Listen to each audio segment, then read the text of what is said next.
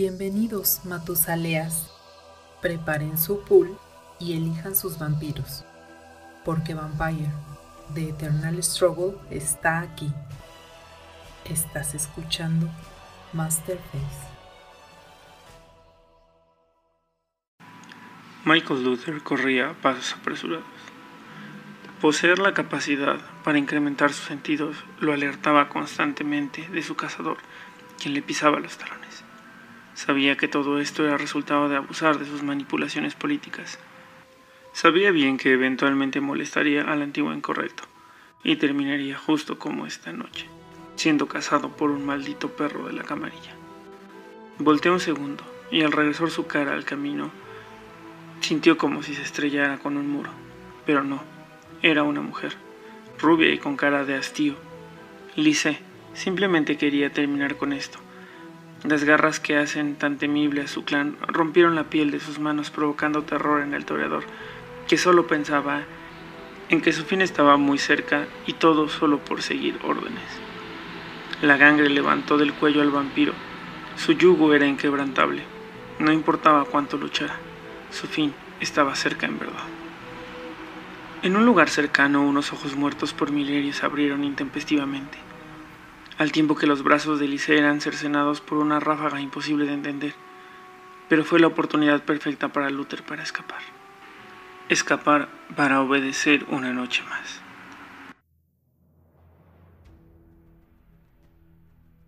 Bienvenidos Matusaleas, yo soy Oliver de la Parra y los acompañaré en un capítulo más de Masterface, el primer podcast en español completamente dedicado a Vampire The Eternal Struggle, este juego de cartas que lleva más de 25 años en el mercado y que sigue tan vigente como en aquel 1993. Como cada semana me acompaña el equipo dedicado a este podcast y ah, empezamos, esta vez estoy de buenas y estoy contento y un poco... Eh, no sé, eh, eh, creo que ya tenía rato que otra vez no estábamos todos juntos, entonces me siento muy contento. Empezamos con nuestro estimado príncipe de la ciudad. Carlos, ¿cómo estás, amigo? Muy bien, Oliver, y también estoy muy contento, ¿no? Y más porque tenemos muchísimas cosas de qué hablar y estoy ansioso porque empecemos a adentrarnos en el tema. Sí, que, que venimos de un tema muy interesante, ¿no? Ya terminamos Anax y ahorita nos estamos adentrando en otro otro mundo completamente diferente, pero es un mundo, es enorme. Y también nos acompaña cada, como, como cada semana nuestro estimado Lalo, el content manager de Betes México. Amigo, ¿tú cómo estás? ¿Te emociona el tema? Pues la verdad sí. Hola a todos, ¿cómo están? Eh, repitiendo un poquito, copiando lo que dice Carlos, efectivamente es un tema que va a ser bien porque es de esos temas que son sutiles pero imprescindibles eh, en este juego. Eh. La verdad es que eh, nos, va, nos vamos a detener ahí en detallitos y situaciones y seguramente vamos a ver puntos en los que no estemos de acuerdo, pero eso va a ser lo rico de la discusión. Definitivamente, definitivamente. Creo que además, creo que pocos programas se van a prestar a tanta polémica como lo que vamos a estar hablando hoy y en lo, en lo venidero. Y también alguien que le echó muchas ganas al tema de, de, esta semana, porque hizo una lista muy padre y ya la estaremos platicando en su momento es nuestro estimado Luis, el vampiro más joven de la cripta, que tiene más uno de bleed cuando se trata de buscar cosas ocultas y arcanas en, el compendio de BDB. ¿Cómo estás, amigo? Bien, muy bien, muy emocionado. Pero también ahí como con un reto, ¿no? Porque ya empezamos con una cosa que es tan general y que parece que todo el mundo ya supiera que no tenemos nada que decir al respecto, pero pues también muy emocionado de ver qué tanto jugo le podemos sacar a este tema. Definitivamente, creo que hay un montón de, de o sea, creo que este, este, esta serie de programas, porque no va a ser uno nada más, nos va a abrir la, la visión respecto a cuánto contenido tiene el juego que no se ocupa porque creo que en especial en estos programas vamos a, a, encontrar muchas cosas que están ahí olvidadas y que se van a mantener olvidadas. Pero ya lo iremos platicando. Eh, antes vámonos antes de hablar de los masters como de costumbre, vámonos a las noticias que tenemos por ahí un par de cosillas que contar. Entonces, antes de entrar en, en materia, hablemos de las noticias de esta semana.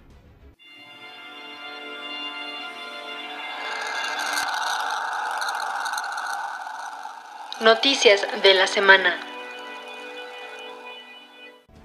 Esta semana tenemos poquitas noticias, pero interesantes. Así que, ¿con qué les gustaría empezar, amigos? Si quieres, empezamos con lo de nuestro torneo, que es el próximo 3 de abril, que es domingo, para que vayan alistando. Digo, esta es una mención rápida y iremos poniendo todos los detalles, como siempre, en las redes sociales, para que vayan testeando y para que, pues, vayan este, alistándose para ese 3 de abril, ¿no? Creo que en torneos nuestros es eso y para dar inicio a lo mero bueno, que creo que ahí tendremos un poquito más de cosas de qué hablar, ¿no? Perfecto, perfecto. Entonces, pues arranquemos con todo el tema del torneo. Este torneo va a ser eh, donde siempre, ¿verdad? Va a pasar en el club. Exactamente, en el club juegos de mesa se van a permitir proxies y va a ser este deck, pero ya saben, si no llegamos a la cantidad de gente este mencionada que son mínimo 10, pues podemos hacer este multideck para que se vayan alistando y que lleven más mazos, ¿no? Que no les vaya a pasar lo que algunos que llevaron pocos, pero esperemos que esta ocasión tengamos más gente, que al parecer así será. Algunos entre los que se incluye ese príncipe que estaba hablando. Claro. ¿Llevabas nada más uno, amigo? Sí, sí, sí, sí, sí. Pero bueno.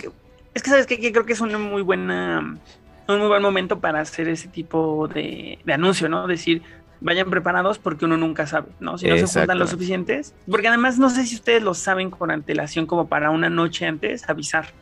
Este, si supuestamente sí, igual le voy a hacer un anuncio que de hecho ya para que sepan, si hacen el preregistro les va a tocar una promo especial que ya las que hicieron preregistro en el torneo pasado les dimos una promo especial, entonces eso es para que hagan su preregistro y así nosotros saber cuántas personas son o van a ser y también el club sepa y tener un mejor este, logística acerca del evento. Entonces también lo digo de una vez para que se vayan alistando y a ver una promo extra para esas personas que se preregistren. No, y además para que sepan que, que, es importante y que no es como capricho nuestro, ¿no? O sea, al final ese es todo un procedimiento que yo sé que, que tanto a Carlos como al príncipe organizador, como después a los que, al coordinador nacional y todo eso que tienen que ir subiendo los torneos para arranquearlos, es un requisito que, que de alguna manera piden, ¿no? O sea, tener todo en orden. Entonces no, no crean que somos nosotros intentando espiar con qué mazo van a jugar ni nada. O sea, es un, requerimiento que hay que tener y pues siempre se agradece que se haga con tiempo. Exactamente. Eh, para todos, ¿no? Porque también ahora sí que tanto Lalo como Luis o como el club que me ayudan en la organización, pues la verdad sí nos aligeran un poquito la carga. Antes lo hacía yo solo, afortunadamente nos hemos ido sumando y se han ido sumando más personas que ya este, yo sé que si en algún caso yo por eh, cuestiones laborales no puedo ir, sé que Lalo y Luis y el club pueden sacar el evento adelante, entonces eso nos ayuda a todos y también a ustedes, ¿no? Porque también lo recompensa y sabemos cuántas personas van a ir y planeamos una mejor convivencia y una mejor organización, recuerdo, a lugares. Y además hasta como jugador, perdón. Tú, Lalo, por favor. no, decía que también como, como jugador te sirve porque a todos nos ha pasado eso de que estamos un día antes del torneo y no sabemos ni qué vamos a jugar. Entonces, esta cuestión de, del preregistro te obliga efectivamente a idear y a concentrarte y enfocarte en el mazo que vas a jugar y lo que te ayuda a ir depurando y optimizándolo de la mejor manera. Sí, totalmente. O sea, es un tema de procesos y es la mejor forma de lograrlo, ¿no? O sea, no, justo como menciona Luis, no es así un capricho o que los quieran espiar o eso, esa es por, por el bien del, del, tiempo, ¿no? O sea, es un tema de, de lo que lo hace más eficiente en tiempos. Y pues bueno, eso respecto al torneo, la verdad que padre, me da mucho gusto que esta temporada de torneos siga avanzando y se sigan haciendo esfuerzos de parte de la comunidad por asistir y de parte de, pues, de los encargados de por seguir organizando. ¿Qué otras noticias tenemos, amigos? Sí, así tenemos un montón que no sabemos ni de cuál. No, pero pues ahora más bien tú cuéntanos, Oliver, porque tú fuiste el que nos diste tras bambalinas ahí el notición. Ah, pues es que resulta y resalta que Renegade, Renegade Game Studios, está haciendo ahí anuncios respecto a lo que va a pasar con con su línea de juegos de rol que incluye a Vampire. Entonces, esto se, alineó con un tweet que hizo Justin Kelly en el que menciona que se iba a hablar pronto respecto a Hunter eh, The Reckoning. Y Renegade, bueno, para cuando escuchen esto ya pasó, porque es este siguiente viernes 5 eh, no es cierto, viernes 4, ¿no? Si hoy es miércoles 2, 3. Viernes 4, sí. Viernes 4, sí, viernes 4. Viernes 4, eh, Renegade va a tener una conferencia digital en la cual va a hablar sobre el futuro de los juegos de rol y también va a estar presente ahí Justin Aquili. Lo que nos habla un poco de que se va a hablar de Hunter, pero en una de esas escuchamos por ahí también un par de, de cositas extra, ¿no? Que estaría muy bueno saber qué sigue en la línea del tiempo del juego de rol, porque eventualmente, lo sabemos, esto también impacta en el, en el contenido que se genera para Vampire The Eternal Struggle. Entonces, eso a lo mejor así platicado no suena tan emocionante como cuando ya termina aplicándose y termina convirtiéndose eh, en algo que pasa en el juego, ¿no? Claro. Este, bueno, también un saludo a Oscar que también eh, muy emocionado nos mandó este la captura del tweet o justamente cuando hablaban de Hunter. Este, yo no sé, yo tengo dudas. ¿Ustedes creen que llegue otra expansión de imbuidos Hunters a, a Betes? Lamentablemente yo creo que sí. Esa yo creo que es una pregunta obligada que ahora que logremos concertar otra entrevista con Hugh, evidentemente lo vamos a hacer. Y esperamos que conteste que no. Desafortunadamente, yo creo que por cómo se está construyendo el mundo de quinta edición, es viable que pase. Y es viable por dos razones. Porque la segunda Inquisición en términos de metaplot es muy importante. Es correcto. Entonces esta segunda Inquisición puede justo eso, impactar en el contenido que llegue al juego de cartas. Y el segundo punto es eh, la, que haya llegado un un libro de quinta edición de Hunter, antes que un libro de quinta edición de otros seres sobrenaturales, también habla del peso que existe para estos, para, para los cazadores en la construcción del universo actual. Entonces todo esto puede terminar empujando una nueva expansión de cazadores. Claro.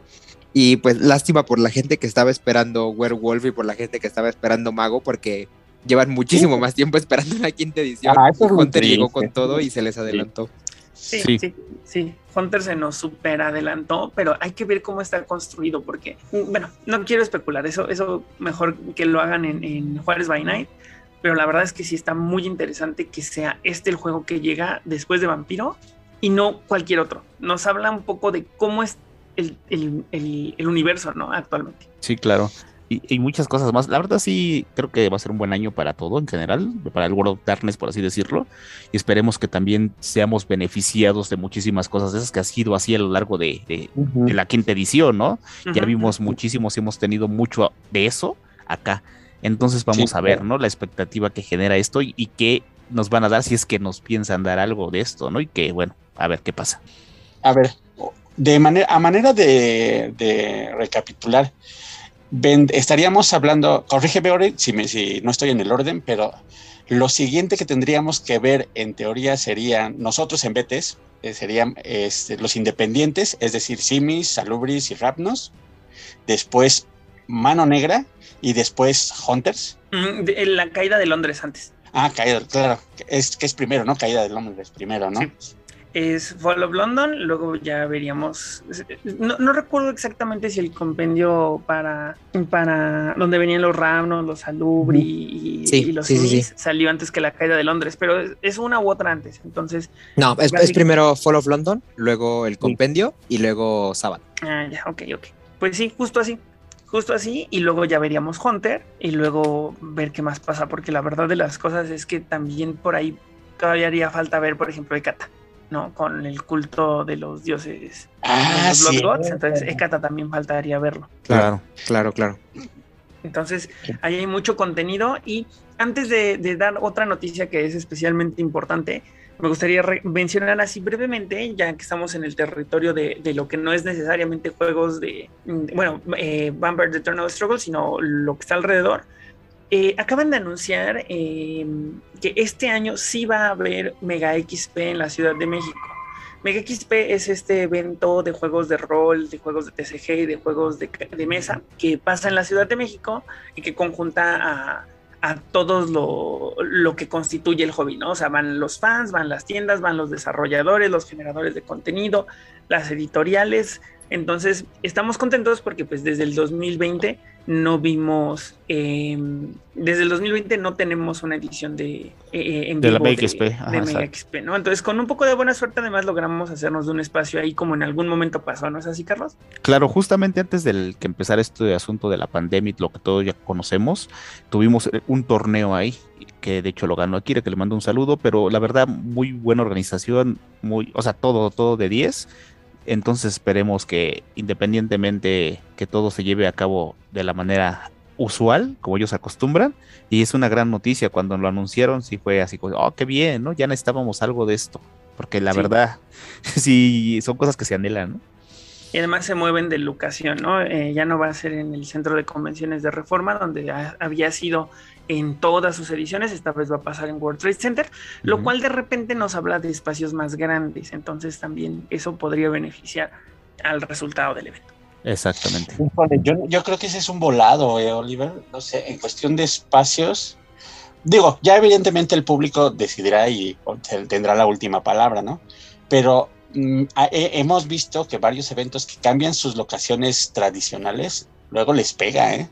Bueno, eso es real. También es, eh, creo que era un poco más céntrico el lugar en el que lo hacían antes, el centro de convenciones ahí de Reforma, creo que era más céntrico, pero pues mm, digo, ahí sí ya es un poco hacer, eh, o sea, ver al futuro, ¿no? A ver qué pasa, a ver cómo resulta. Yo estoy muy, muy optimista y muy positivo con el simple hecho de que hayan regresado, ¿no? Porque es un esfuerzo importante.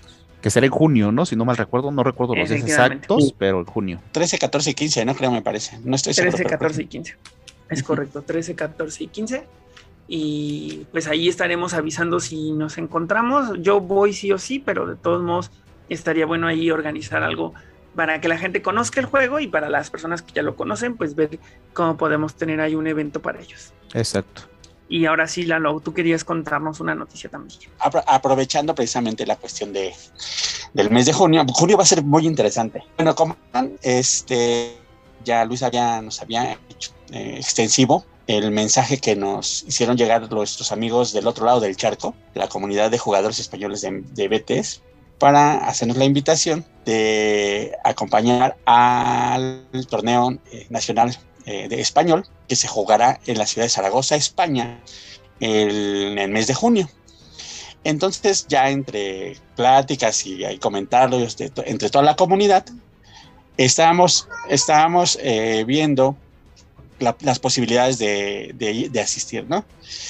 Entonces, particularmente a mí sí me interesó mucho. Estoy tratando de convencer eh, a algunos a ver si alguien se anima, pero particularmente yo sí tengo la intención de ir.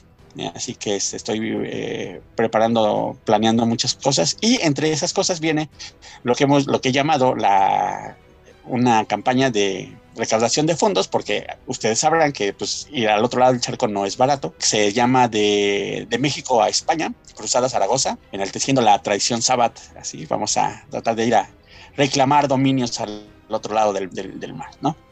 esta es una campaña que más o menos vamos a estar eh, trabajando y además voy a hacer algunas actividades y eventos que igualmente voy a estar subiendo en redes sociales para que ustedes los conozcan, compartan y pues nos apoyen en esta actividad. Este, estoy tratando de convencer a Luis a ver si se anima. Este, Carlos dice que por cuestiones de trabajo va a ser complicado y bueno, creo que la agenda de Oliver también de por sí ya es bastante complicada, aunque igual si hacemos podemos hacer una... La vacunada también eso. Ah, sí, sí. El tema de la vacuna también es un tema entonces, por eso, pero ahí habría que checar, habría que checar. Pero, ¿qué? Ah, bueno, eso, bueno, ya después de platicar, pero ahorita me surgió.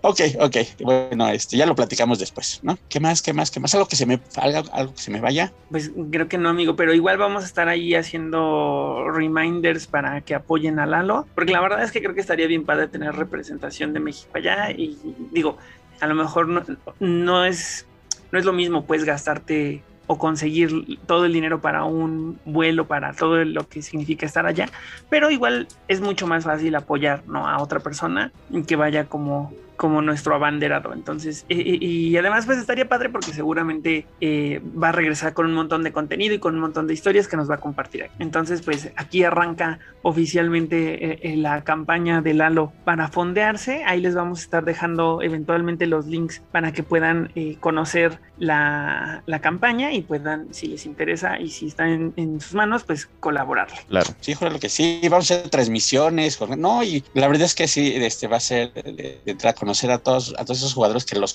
conocemos vía virtual, ya estar en presión va a ser bien interesantes. O sea, así, así, ya, yo sí estoy apuntado para ir, así que cuídense y prepárense.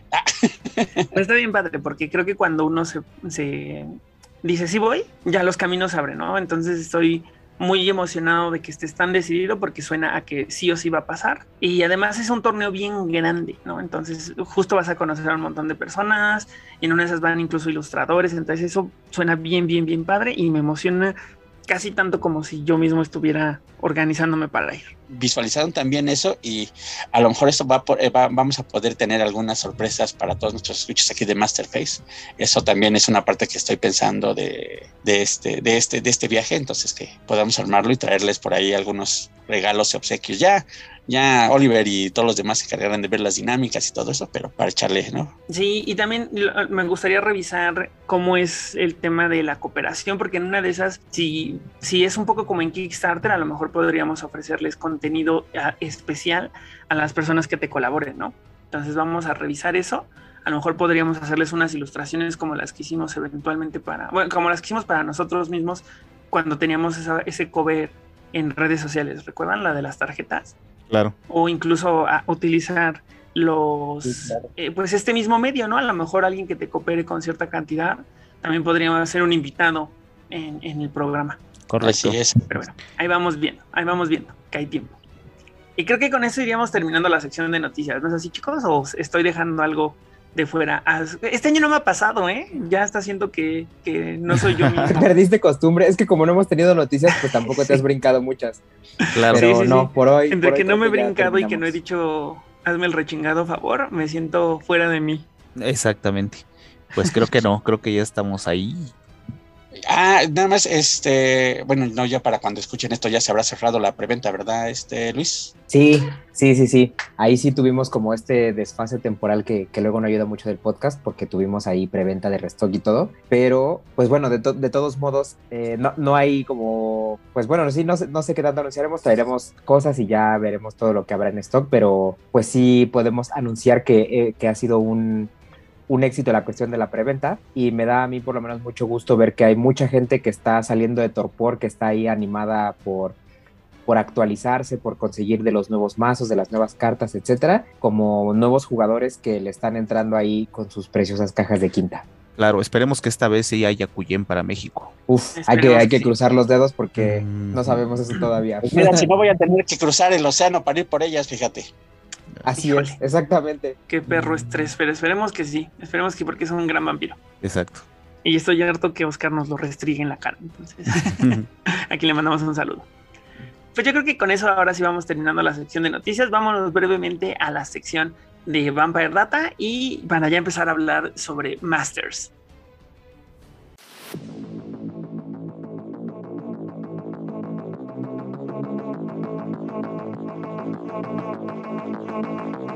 Hola, ¿qué tal amigos Metusela? Yo soy Eduardo García, el Content Manager de Betes México y parte del equipo de Masterface. Quiero invitarlos a que me acompañen a vivir una experiencia al otro lado del mundo. Estamos invitados al Campeonato Nacional de BTS en España y para hacerlo posible los invito a conocer mi campaña que se encuentra en la plataforma donadora.org con el nombre de Cruzada Zaragoza. Conozcan las recompensas para los que nos apoyen en esta cruzada. De antemano muchas gracias y espero que nos acompañen.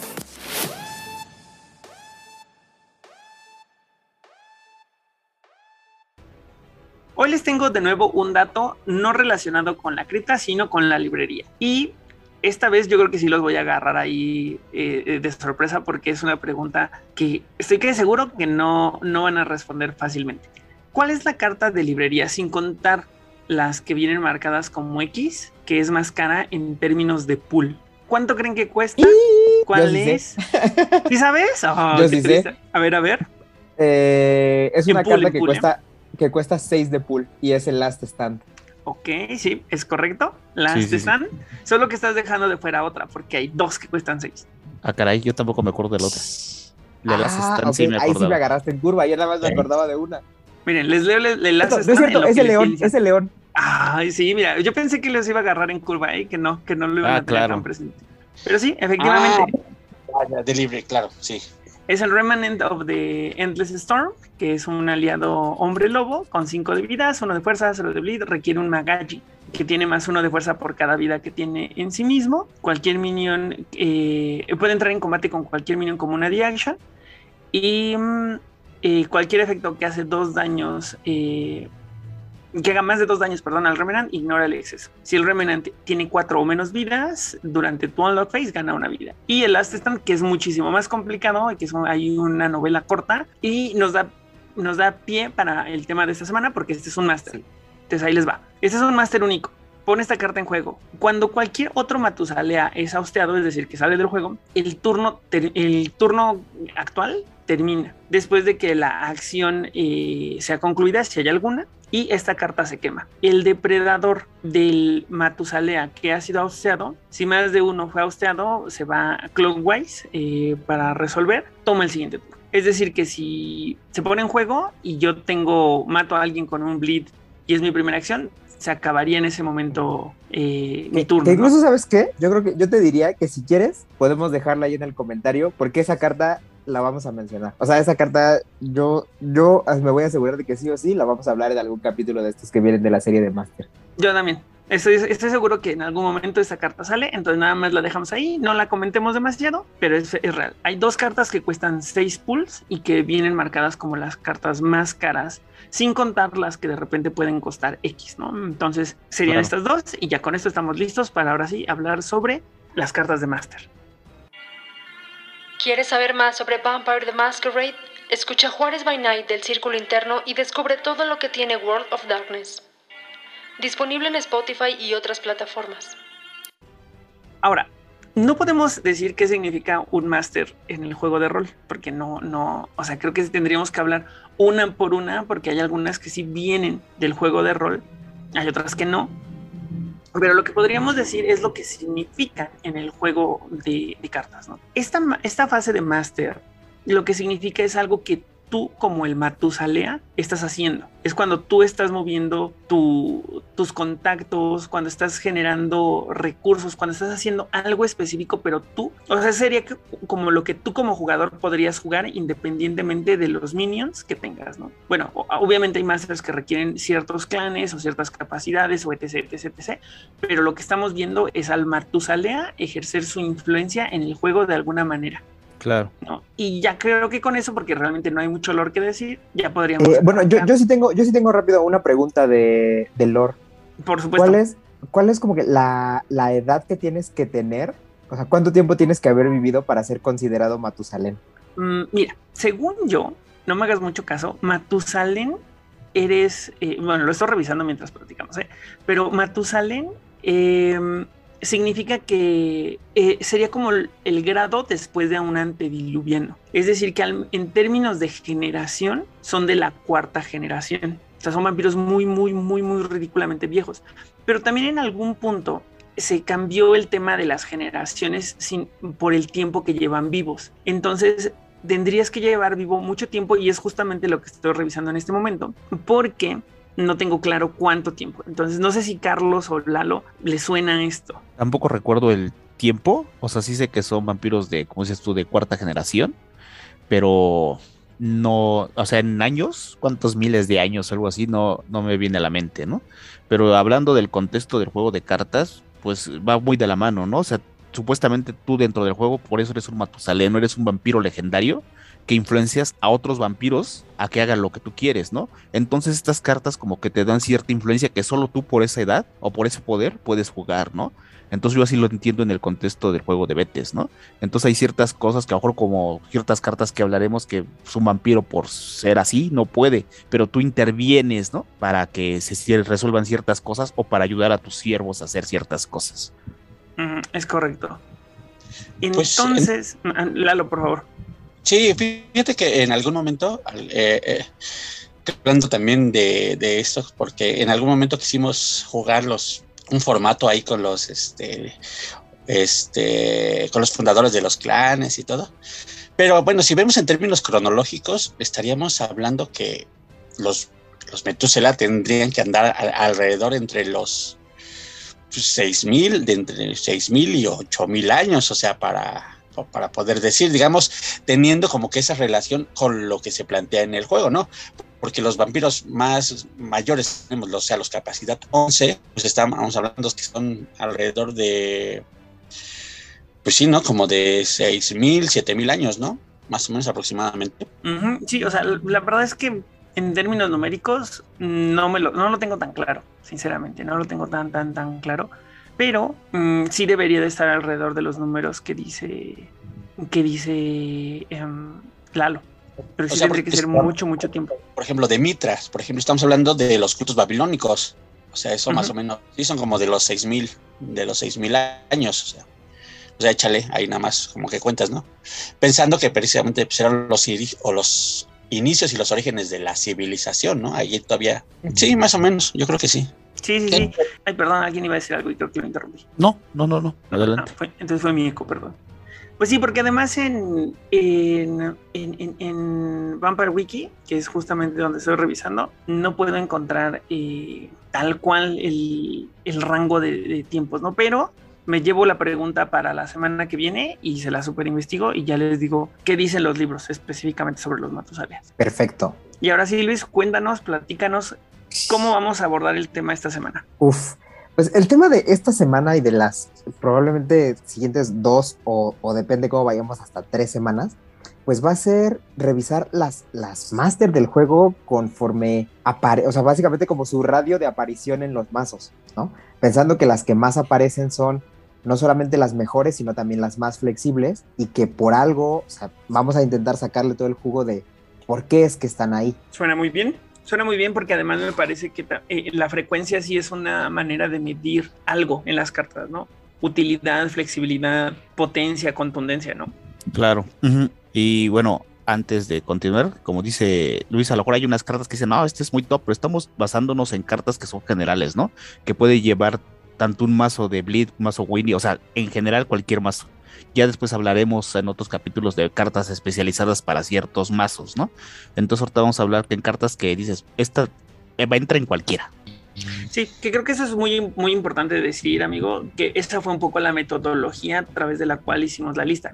Cabe mencionar que somos seres humanos y a pesar de que Luis es buenazo haciendo lo que hace, a lo mejor se nos da alguna, pero siempre pueden dejarlo ustedes en los comentarios. Vamos a dejar ahí en, en Spotify la pregunta de qué carta de Master consideran ustedes que es un must, o sea, que es así súper útil, cumpliendo con estos requisitos, que es lo que estábamos mencionando, Carlos, ¿no? Que es una carta que bien podrías llevar en cualquier construcción de deck y va a, a funcionar. Exactamente.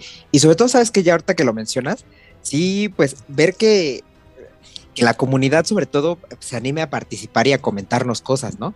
Porque yo creo que este va a ser un tema que puede ser bastante complicado en ese sentido, que muchas veces, ya sea por, por el mismo, digamos, metajuego que nosotros tenemos o cosas por el estilo, pues vemos un cierto tipo de cartas más seguido que otras o reconocemos un cierto poder en ciertas cartas que a lo mejor alguien más en otro, en otro ambiente no le va tan bien o, o yo qué sé, ¿no? Entonces que que se animen a comentar todo lo que quieran comentar acerca de las Master y que se arme una buena conversación alrededor de este tema que es pues, como muy abierto en ese sentido, ¿no? Sí, además creo que también lo vamos a impulsar a través de contenido, porque si bien el, el podcast llega a muchas personas y estamos muy contentos de ello, creo que también de repente mmm, los espacios para, para platicar alrededor del tema del podcast están medio limitados. Entonces abriremos a lo mejor hay algunos espacios a través de post o a través de algo, de los widgets de a lo mejor de, de Instagram, van a también escuchar lo que ustedes opinan y justo cumplir con lo que está mencionando Luis. Pues perfecto. Sí, Luis, sí, entonces vámonos arrancando, ¿no? Eh, pues esta, la verdad es que no, no tenemos ahí un, un, orden específico más allá de ya la selección que ya hicimos, así que vamos a irnos por, eh, por orden alfabético con las que ya tenemos aquí seleccionadas. Entonces, bueno, la primera de ellas es una carta que se ha puesto muy de moda ahora en los, al menos yo la he visto mucho en últimamente y me ha dolido mucho, que es lo peor, que es el Anarch Troublemaker. Esta es una máster que no cuesta absolutamente nada, es única y lo que hace es que tú la pones en juego y ahí se va a quedar. Durante tu unlock phase, tú tienes la posibilidad de girar la carta y ceder su control a tu presa para hacer una de dos cosas, o girarle hasta dos vampiros o eh, quemarle un equipo que tenga cualquiera de sus minions. ¿Cómo la ven? Mm, buena carta, ¿no? O sea, bueno, yo sí la uso. Yo sí lo uso sí, bastante. Sí, sí, o sea, aquí mira, vamos, o sea, aquí Carlos es el primero que tiene que empezar a soltarse porque él fue, él fue el que le argumentó un montón para que esta carta así se quedara en esta lista. Esta carta la puedes usar, de, o sea, la pones en juego, no es como el, el que ya hablaremos en un futuro, el Pentex, el tan afamado Pentex, es una carta que te va a permitir girar dos vampiros o te va a permitir destruir un equipo. Si hablamos, por ejemplo, de una Tailbot Chainsaw, que es una carta que te va y te rochea o un ojo de Jacimel, pues te estás quitando un Rocher o te estás quitando un problema de encima. Pero esta carta puede ser un buen finisher. Muchas veces se quedan destapados para bloquearte. Si los giras, pues estás muerto prácticamente. Y no solamente para eso, hay muchas cartas que si estás tapiando te pueden bloquear o cositas así. O sea, a mí se me hace muy versátil, es una carta que no se te atora en mano. Puede ir en, mazos de bleed, mazos de votos, mazos de hasta inclusive de bloqueo que quieres tapear al otro por X o Y razón. Entonces esta carta te sirve en todos los arquetipos. Yo por eso argumenté bastante para que entrara, porque yo creo que en un 80% de mis mazos llevo una al menos, independientemente en qué, en qué es el arquetipo del mazo que use. Fíjate que eso, eso está bien interesante porque yo, si hubiera sido hace, ¿qué te digo? Unos tres meses, yo hubiera argumentado todo para que, para que no estuviera, pero después de que me la han jugado ya en distintos modos, en distintos mazos y que me ha dolido tanto, la verdad es que yo sí quedé totalmente del lado de Carlos. Porque la onda de esta carta es que como, como dices, o sea, finalmente, como le estás girando al minion, no solamente es que no te pueda bloquear, sino es que pues ya no tan fácil te tira un delaying, ya no tan fácil te va a tirar una redirección, etcétera, etcétera, ¿no? O sea, cuando tú le estás denegando esa posibilidad a tu presa, me ha tocado ver incluso que alguien utiliza el Troublemaker para denegarle a alguien el uso de, del Enkil Kog, que se quedó ahí enderezado hasta el final del turno de su, de su predador, y toma, se lo gira y entonces ya no puedes usar Enkil Kog y cosas. O sea, al final el Anak Troublemaker tiene mucho esa flexibilidad. Claro. Y también como, como en algún momento le escuché a, ya ni siquiera me acuerdo en dónde, a qué, a qué charla o a qué creador de contenido también escuchamos esto, que se vuelve una carta también muy táctica, ¿no? Y que no necesariamente tienes que esperar a sacarle el valor propiamente tú frente a tu presa. Hay veces que querrás acelerar un montón el, el que vaya ciclando para terminar quemando un equipo que a lo mejor está en tu metapredador o en tu mismo predador, ¿no? Y es, es una cosa que sí tienes que ir negociando ahí con la mesa y que puede tornarse en una pequeña joya y una pequeña bala de plata muy táctica para la mesa en general. Yo estoy de acuerdo. O sea, sinceramente, yo fui de los que dijeron que a lo mejor no, no estaría en la lista el día de hoy, sino en la que sigue. Pero sí, sí tengo que admitir la contundencia de la carta. O sea, creo que girar a dos vampiros, como lo menciona Carlos, hasta dos vampiros es muy fuerte. Porque si lo está enderezado, si los está dejando enderezados por algo, O sea, a lo mejor también puede jugar ahí un poco a, provocar y que la use y tomar control de ella, pero es mucho arriesgue, ¿no? O sea, y además es mucho sacrificio no actuar o preferir hacer eso en razón de una carta que hacer lo que tendría que hacer tu deck. Por lo tanto, eh, eh, yo también he visto que, girar a un es más, no girar a los dos, girar a uno solo de repente puede ser decisivo. Pero lo que es devastador es destruir una pieza de, de equipo. Porque si bien lo de girar a los vampiros es sumamente táctico, destruir una pieza de equipo, como menciona Luis, es algo que puede arruinar la estrategia a largo plazo de un deck. Claro. Porque como hemos mencionado en el pasado, si tú llevas un equipo es porque lo usas. A lo mejor hay equipos que de repente se sienten como más un deck de pistolas, pues a lo mejor perder una pistola, pues ya perdiste el pool que pagaste y te atrasa un poco. Pero como menciona Carlos, perder un ojo de Jacimel, perder un Chainsaw Talbot, perder uno de esos equipos que te una disciplina en superior, suena a que estás arruinando en gran medida la estrategia integral del deck. Y es ahí donde de repente se siente todavía más violenta, porque repito, si bien girar dos vampiros es malo, destruir la estrategia a largo plazo es peor. Justamente. Creo que eso es que es una carta versátil en esas dos opciones que mencionas, porque muchos mazos, como tú bien dices, dependen de ciertos equipos. O sea, justamente. y dándole la torre a esos, me tocó verlo otra vez que estábamos jugando, más atraía la, la sierra de Talbot, el predador se la quema y su mazo ya no hizo nada, porque solo lleva una sierra y con esa sierra va y rochea. Entonces, sin eso, su mazo ya no funcionó. Entonces, te habla del poder que puede tener esto, ¿no? Así es, así es. Y pues eso, ¿no? O sea, ya, y yo lo, eh, o sea, está bien que la mencionemos aquí todo porque lo más común es verla justo como viene metida en el, mazo preconstruido, ¿no? Lo metes en un Ventru que sabes que va a sangrar de 6 y que no va a alcanzar más que uno de sigilo. Y entonces esta va a ser una amenaza todo el tiempo, ¿no? No importa si es en el turno 1 o, o cuando te vaya a matar pero, pero yo creo que sí es una carta que merece el probarse en otros arquetipos fuera de, fuera de estos Power Blitz sin sigilo y ver cómo va funcionando porque yo creo que va a dar más de una sorpresa. Sí, sí, sí, yo también estoy de acuerdo que que puede justo dar sorpresas, ¿no? Y lo, lo interesante es que tú como el portador de la carta por ejemplo, en ese, e, eso que acabas de decir respecto a los Venture, ellos van medio blindados, porque muy probablemente van a actuar, actuar, actuar, actuar y van a quedarse girados y van a enderezarse a través de, de ese contradicho. Entonces, mm, si se quedan enderezados es porque en serio ya están en aprietos y se están exponiendo a su propia carta, pero regularmente tú vas blindado contra tu propia carta. O al menos así debería de estar visualizado porque eventualmente te la pueden jugar a ti. Así es, así es. Y pues bueno, vamos con la que sigue. Vamos con la que sigue. Que es... Estoy de acuerdo. Ah, no, espera. Mira, Lalo, ahí no está de también acuerdo que- con que. ¿Lalo no? No, Lalo no está de acuerdo. ¿No? Dice que. A ver, Lalo. A ver, a ver, aviéntate el round. Su objeción. Digo, o sea, evidentemente ya ustedes expusieron las, las virtudes de la carta, que no voy a negar, efectivamente, es, eso.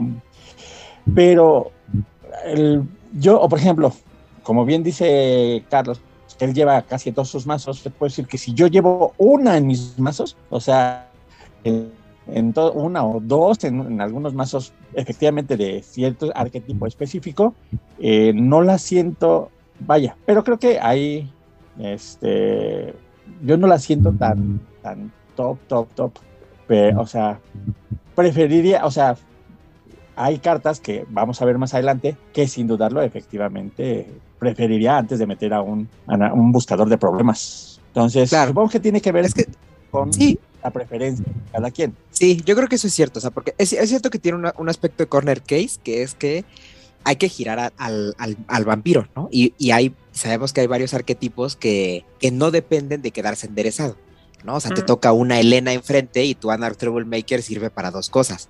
Pero, pues bueno, sí, más allá de las preferencias, vamos a dejar ese round para que al final lo decida la gente que nos está escuchando y que vean qué tanto les gusta o no. Bueno, pero también bueno. ahí, digo, solamente antes de avanzar, Se aferra. se me aferro. Pero es que sabes qué? que también, digo, para hacer el punto, de- no solo de esta carta, sino de todo. ¿no? O sea, no hay cartas que te vayan a funcionar el 100% de las veces. ¿no? Ninguna te puede funcionar el 100% de las veces. Entonces, eso, eso, digo, no es como para contrapuntar el- el- el- lo que dice el halo, pero también es como para que tengamos claro que por muy tops que sean las cartas, bueno, salvo una, que creo que esa te va a funcionar el 100% de las veces, que es Dreams of Things, eh, creo que es muy complicado que todas te funcionen en absolutamente todos los escenarios. Ya, solo Así ese es. mi punto. Estoy de acuerdo, estoy totalmente de acuerdo. Muy bien. Entonces, Nunca he Vamos- visto ¿Cómo Lalo? Perdón. Le hicimos a la Troublemaker, por eso no pudo hablar. Lo sí, sí, sí. Ya lo, Le destruimos su micrófono. O su helicóptero, no sé, pero es algo y de un complot, es un complot. Ok, entonces ahora Ya, sí, no. vamos a la que sigue. Ese La que sigue es el Ujú. Arcon Investigation. Una carta muy legendaria, pero ahí les va. El Arcon Investigation es una master que juegas fuera de turno. O sea, hace, o sea es, es una base hay que aclararlo porque de pronto esto puede llegar a confusión. Que el fuera de turno es una cosa que sí te obliga a que tiene que ser el turno de alguien más. No nada más se refiere a que se puede jugar fuera de la fase de master. Exacto. ¿no? O sea, eso, eso que quede muy claro. A menos que la carta especifique otra cosa, es así. Ahora sí. Cuesta 3 de pool y dice, solamente es utilizable cuando un minion está intentando blidearte a ti por una cantidad que es de 4 o más y ese minion se quema. La acción no es exitosa. O sea, básicamente tú vas a reducir el bleed en por lo menos uno y además va a arder el vampiro que lo intentó. Antes de decir cualquier cosa, aquí voy a cederle la palabra a Oliver, porque yo recuerdo que hace dos semanas, o hace, antes de que fuera el torneo, tiró pestes y dijo, no, es que la carta, yo no sé por qué metes eso en lugar de una redirección y no sé qué. Entonces vamos a escuchar qué tiene que decir. Ah, ya no me acuerdo. que te- ya no me acuerdo. A ver, a ver. Tú estabas llevando. No me acuerdo de qué era tu deck. Sí, no, me pero- acuerdo, o sea, pero no me acuerdo Tampoco. cómo salió el punto, pero yo sí lo único que recuerdo es que lo que decía Oliver era que, ¿por qué quieres pagar 3 de pool para quemar a un vampiro por un bleed de 6 si puedes redirigir ese bleed de 6 y hacer que el de adelante se lo coma? Ah, pues justo eso. O sea, yo entiendo que el poder de quemar a un vampiro, ¿no? Entiendo, pero si tienes la posibilidad de redirigir, ¿qué haces? ¿Qué prefieres hacer? Ah, claro. Yo prefiero redirigir. Estamos hablando si tienes la posibilidad de dirigir, si tienes el. Justo. O sea, si tu mazo está armado como el de Ginés con 20, 20 de flexión, dices, no, pues para que lo quemo, lo uso para que yo exacto. gane, ¿no? Pero yo creo Sí, que en el contexto de que todo, no todo mundo juega con tantos de dedication, quemar un vampiro. No, y además no todos tienen la posibilidad de. O sea, mi punto con esto, solamente para, para no sonar a que estoy loco y a que soy ahí como un profeta loco gritando en la calle que no jueguen Arcon Investigation, es que es muy contextual. Entonces, si tengo la posibilidad de redirigir un bleed de 6, lo redirijo. Pero si estoy jugando con las hijas de la cacofonía, lo quemo, ¿no? Porque no tengo posibilidad de redirigir. O sea, si tienes la posibilidad de redirigirlo, yo sí preferiría meter redirections en vez de un arco. Eventualmente, a lo mejor ya al final del juego, los redirections se te van a atorar y preferiría saberlo quemado. Pero si ya te hizo el juego, pues adelante, ¿no? Bueno, ese es mi punto. No sé ustedes qué opinan. Claro. Mira, yo, yo lo veo así. Es que sí es cierto que el Arcon, no sé cómo se jugaba antes, eso totalmente lo desconozco, pero sí me queda claro que a día de hoy, básicamente la regla es como que si puedes deflectar, deflectas, o sea, si tienes Auspex y o Dominate. Eh, o Dominate, o en el caso de ya muy actualmente, eres varón, entonces no metes Arcon. Si no tienes ninguna de esas características, entonces metes el Arcon, ¿ok? Pero yo sí creo, a pesar de que yo no lo llevo en todos mis mazos, yo sí creo que un Arcon Investigation está bien. Porque hay vampiros que prefieres quemar a la primera a, a, estarlo redirigiendo. A soportarlos. No, exactamente. O sea, yo veo un Unnamed atrás y yo lo quemo, pero a la primera. O sea, no importa que tenga tres deflection en la mano, yo lo quemo a la primera que pueda quemar al Unnamed. No hay más. Mm, no sé. Digo, o sea, sí. o sea, es que, es que, ¿sabes qué? O sea, sobre todo porque vampiros como ese, y menciona a Unnamed porque es un vampiro que nunca lo vas a ver o sea, muy rara vez lo vas a ver bloqueando. Nunca va a hacer nada hacia atrás y va a estar simplemente expensas de eso. Pero si ya tengo los tres redirections y sé que su deck hace eso, lo redirijo otra vez y lo que. No, no, no, no, yo no. O sea, porque yo sé que, que, que, que el Onamed me va a sacar tres hordas y que voy a querer deflectar cada bleed de horda porque cada bleed de horda va a ser de cinco. Claro, pero vamos a ver. Si quemo al Onamed a la primera, adiós. y se la también y yo juego Depende de la circunstancia, ¿no? Es que justo, es justamente lo que va a decir Carlos. O sea, termina, amigo, y, complemento. Sí, depende de la circunstancia, ¿no? O sea, depende también, como, es que estoy del lado de los dos, depende el contexto y depende de la mesa. Las mesas no son así, no son iguales siempre. Y dependiendo. no es blanco y negro. Exacto, y dependiendo el entorno y dónde estés ubicado, o sea, depende de muchas cosas. Obviamente hay veces que vas a querer deflectar sí o sí y después vas a quererlo quemar. Si tienes la posibilidad de decir, bueno, estoy deflectando, pero también hay que ver lo que dice Luis. Si te ven que tiras el primer deflection, el siguiente, pues a lo mejor ya se modela más en el bleed y ya no va a haber una oportunidad, segunda oportunidad para quemarlo. Entonces también tienes que ver muy bien tu entorno de mesa, pero yo digo que es más viendo cómo está tu juego, eh, lo que tienes que hacer, ¿no? Pero sí es una gran carta. Sí, sí, de que es una gran carta, es una gran carta. Además es un statement muy fuerte. Este, voy a quemar y si sigues, no sabes cuántos arcons traigo, ¿no? Lo que también crees que hay muchos atenuantes. Entonces, entre decidir una cosa y otra, que a lo mejor no es el tema, pero está bueno hablar a lo mejor en, un en vivo sobre redirigir o quemar, que es mejor. Pero lo que sí creo es que hay muchos atenuantes que considerar respecto a, a la decisión entre quemar y redirigir. Pero de que es una carta poderosa, fuerte y que hace un statement muy cabrón, estoy de acuerdo. Claro, porque tiras el primer arco y si está hay un mega bleed, pues no va a querer seguir quemándose vampiros, ¿no? Entonces se va a moderar, entonces te va a dar como un handicap ti para ir hacia adelante o hacer otras cosas. Así Especialmente en el escenario que dice Luis, ¿no? Si es su primer bleed y te quiere ir a bleedar de 6 y lo quemas en el primer bleed, no solamente estás ah, retrasando mucho el juego, estás haciendo este statement de decir, tú sabrás cómo quieres que sea este juego, ¿no? Exacto, exacto. Sobre todo, además, ¿sabes qué? Cuando, cuando ves clanes con Dominate, que sabes que es una, cripta de mid-cap que te va a estar sacando tres o cuatro que todos te bleedan de seis, a la primera que se adelante, que le gane las ansias y que te tire Govern para adelante antes de empezar a sacar a los de abajo, lo quemas a la primera y que le cueste y que siente el temor de volverte a blidear. También lo que es bien real, y lo digo porque lo he vivido, es que si eso hace tu deck, eso vas a tener que hacer. no importan los Arcon Investigation. O sea, si en mi destino está que, me quemen a dos vampiros con Arcon Investigation o me quemen a tres vampiros con Arcon Investigation, es lo que tenía que hacer. Sí, fíjate que eso tienes absolutamente toda la razón, porque no habíamos hablado desde la perspectiva del que lo va a sufrir, pero sí es muy cierto, un montón de veces en los grupos ahí nos, toca de gente que, no, pues es que no puedo blidear de cuatro porque me va a caer el Arcon, y es como, no, o sea, el Arcon, el que lo lleva va a llevar, neta, si, si está muy loco, dos en el mazo, o sea, no he conocido persona que meta un tercer Arcon en el mazo, y para que le salgan 80 cartas, yo llevo cuatro en uno. Dice Exacto. La probabilidad dice que es más rápido que tú lo mates a que le salga el arco. Claro. Si yo llegué a llevar cuatro en uno, que era un mazo que solo iba para adelante, para adelante, para adelante, no deflectaba, no hacía otra cosa. Y lleva cuatro, aunque tuviera que tirar, porque avientas el primer arco a las cenizas y también es un. Ah, caray, si avienta un arco es porque trae otro, ¿no? Sí, o porque no sabe qué hago. Exactamente. O sea, pues, depende, ¿no? Sí, ajá, sí, justo. De nuevo, hay muchos atenuantes, pero de que es una gran carta, es una gran carta y además contextualmente está bien padre. ¿no? O sea, en términos de lore, que los arcontes hagan su investigación y que te encuentren culpable, porque de repente uno se clava mucho con los príncipes y los Justicars y los miembros del círculo interno, ¿no? Pero los arcontes, si son arcontes es por algo, es porque son muy cabrones también. O sea, un arconte bien podría un buen día convertirse en el siguiente Justicar, que ha pasado en el pasado, ¿no? Claro. Entonces, eh, el lore es muy interesante porque justamente el resultado de una investigación de los arcontes es que tú debes de ser quemado de manera inmediata y sin hacer muchas preguntas porque te pasas de lanza. Claro, y bueno, a mí si me dieran a escoger dentro del juego de rol ser Arconte y Obstacle, yo prefiero ser Arconte mil veces. Sí, pero es, suena mucho más divertido. Ujú. Suena mucho más divertido. ¿Tú qué opinas, Lalo? ¿Todo en contra? ¿Objeción? Chale, creo que hoy me toca hacer la parte de estar de todo Contreras, ¿verdad? Hoy siempre eres bien Contreras. No, fíjate, de- de- yo creo que un, un- un, un arco nunca va mal en un mazo, independientemente de la estrategia que seas.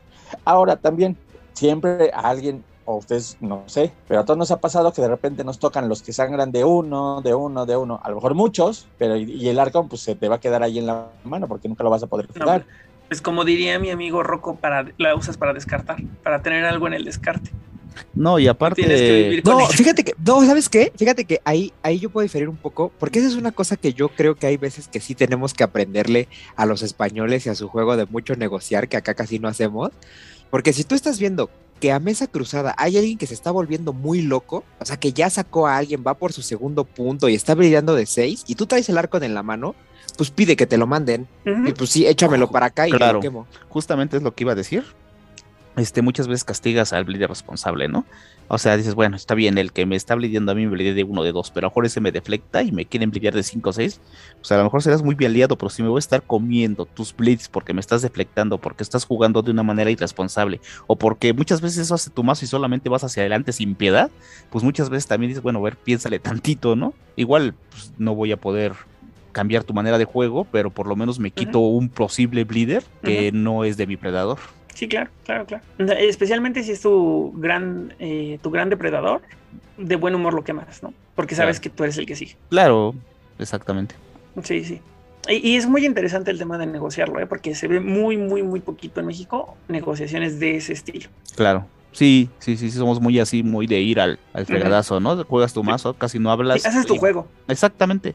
Y entonces sí, ahorita ya se está viendo poco a poco un poco más. Yo creo que también con eso de que mucha gente juega el Lucky, entonces se presta que cambien también el estilo de juego, ¿no? Claro. Sí, sí, ver cómo juegan otros países, ¿no? Como, como ha mencionado Luis, creo que de repente también aprender ciertas tácticas ahí de negociación, pues beneficia. Claro. ¿Con qué carta seguimos, amigo? Muy bien. Vamos a seguir con una que se ha puesto muy controversial en estos últimos días. Yo he visto gente que incluso dice que deberían banear la carta y desaparecerla para siempre, que son las Azure Tablets. Es una carta que no cuesta nada y dice así. Tú la pones en juego. Evidentemente no es única, las puedes acumular. En el momento en que tú controlas tres copias, remueves todas las copias de Azure Tablet que hay en juego, incluidas las que están controladas por otros Matusaleas. Ganas 3 de pool y escoges hasta 13 cartas de tu librería, bueno, 13 cartas de librería que estén en tu Ash Heap, mueves una de esas a tu mano y las otras las chufleas de vuelta en la librería. Entonces, básicamente lo que hace esta carta es que te va a dar la posibilidad de rescatar un poquito de pool y de que hacerte virtualmente un mazo infinito o por lo menos más grande de lo que de lo que normalmente debería ser, ¿no? Al Duda, costo de Luis. Ah, dime, dime. ¿Puedo regresar los Azure Tablets? ¿Que? Depende, depende. Porque cuando tú completas tu mini, tu mini misión de juntar tus tres Azure Tablets, esas Azure Tablets se remueven del juego. Pues por lo tanto, no podrías recuperarlas. Pero la forma más común o que últimamente se ha visto de jugar Azure Tablets es junto con Liquidation. Entonces Ujú. tú tiras tu propio mazo a, al Ash Heap, ganas pool de ahí y luego recuperas eso que tiraste con las Azure Tablets. Si por cualquier razón tú descartaste Azure Tablets o por X razón están en tu Ash Heap, sí las puedes traer de vuelta.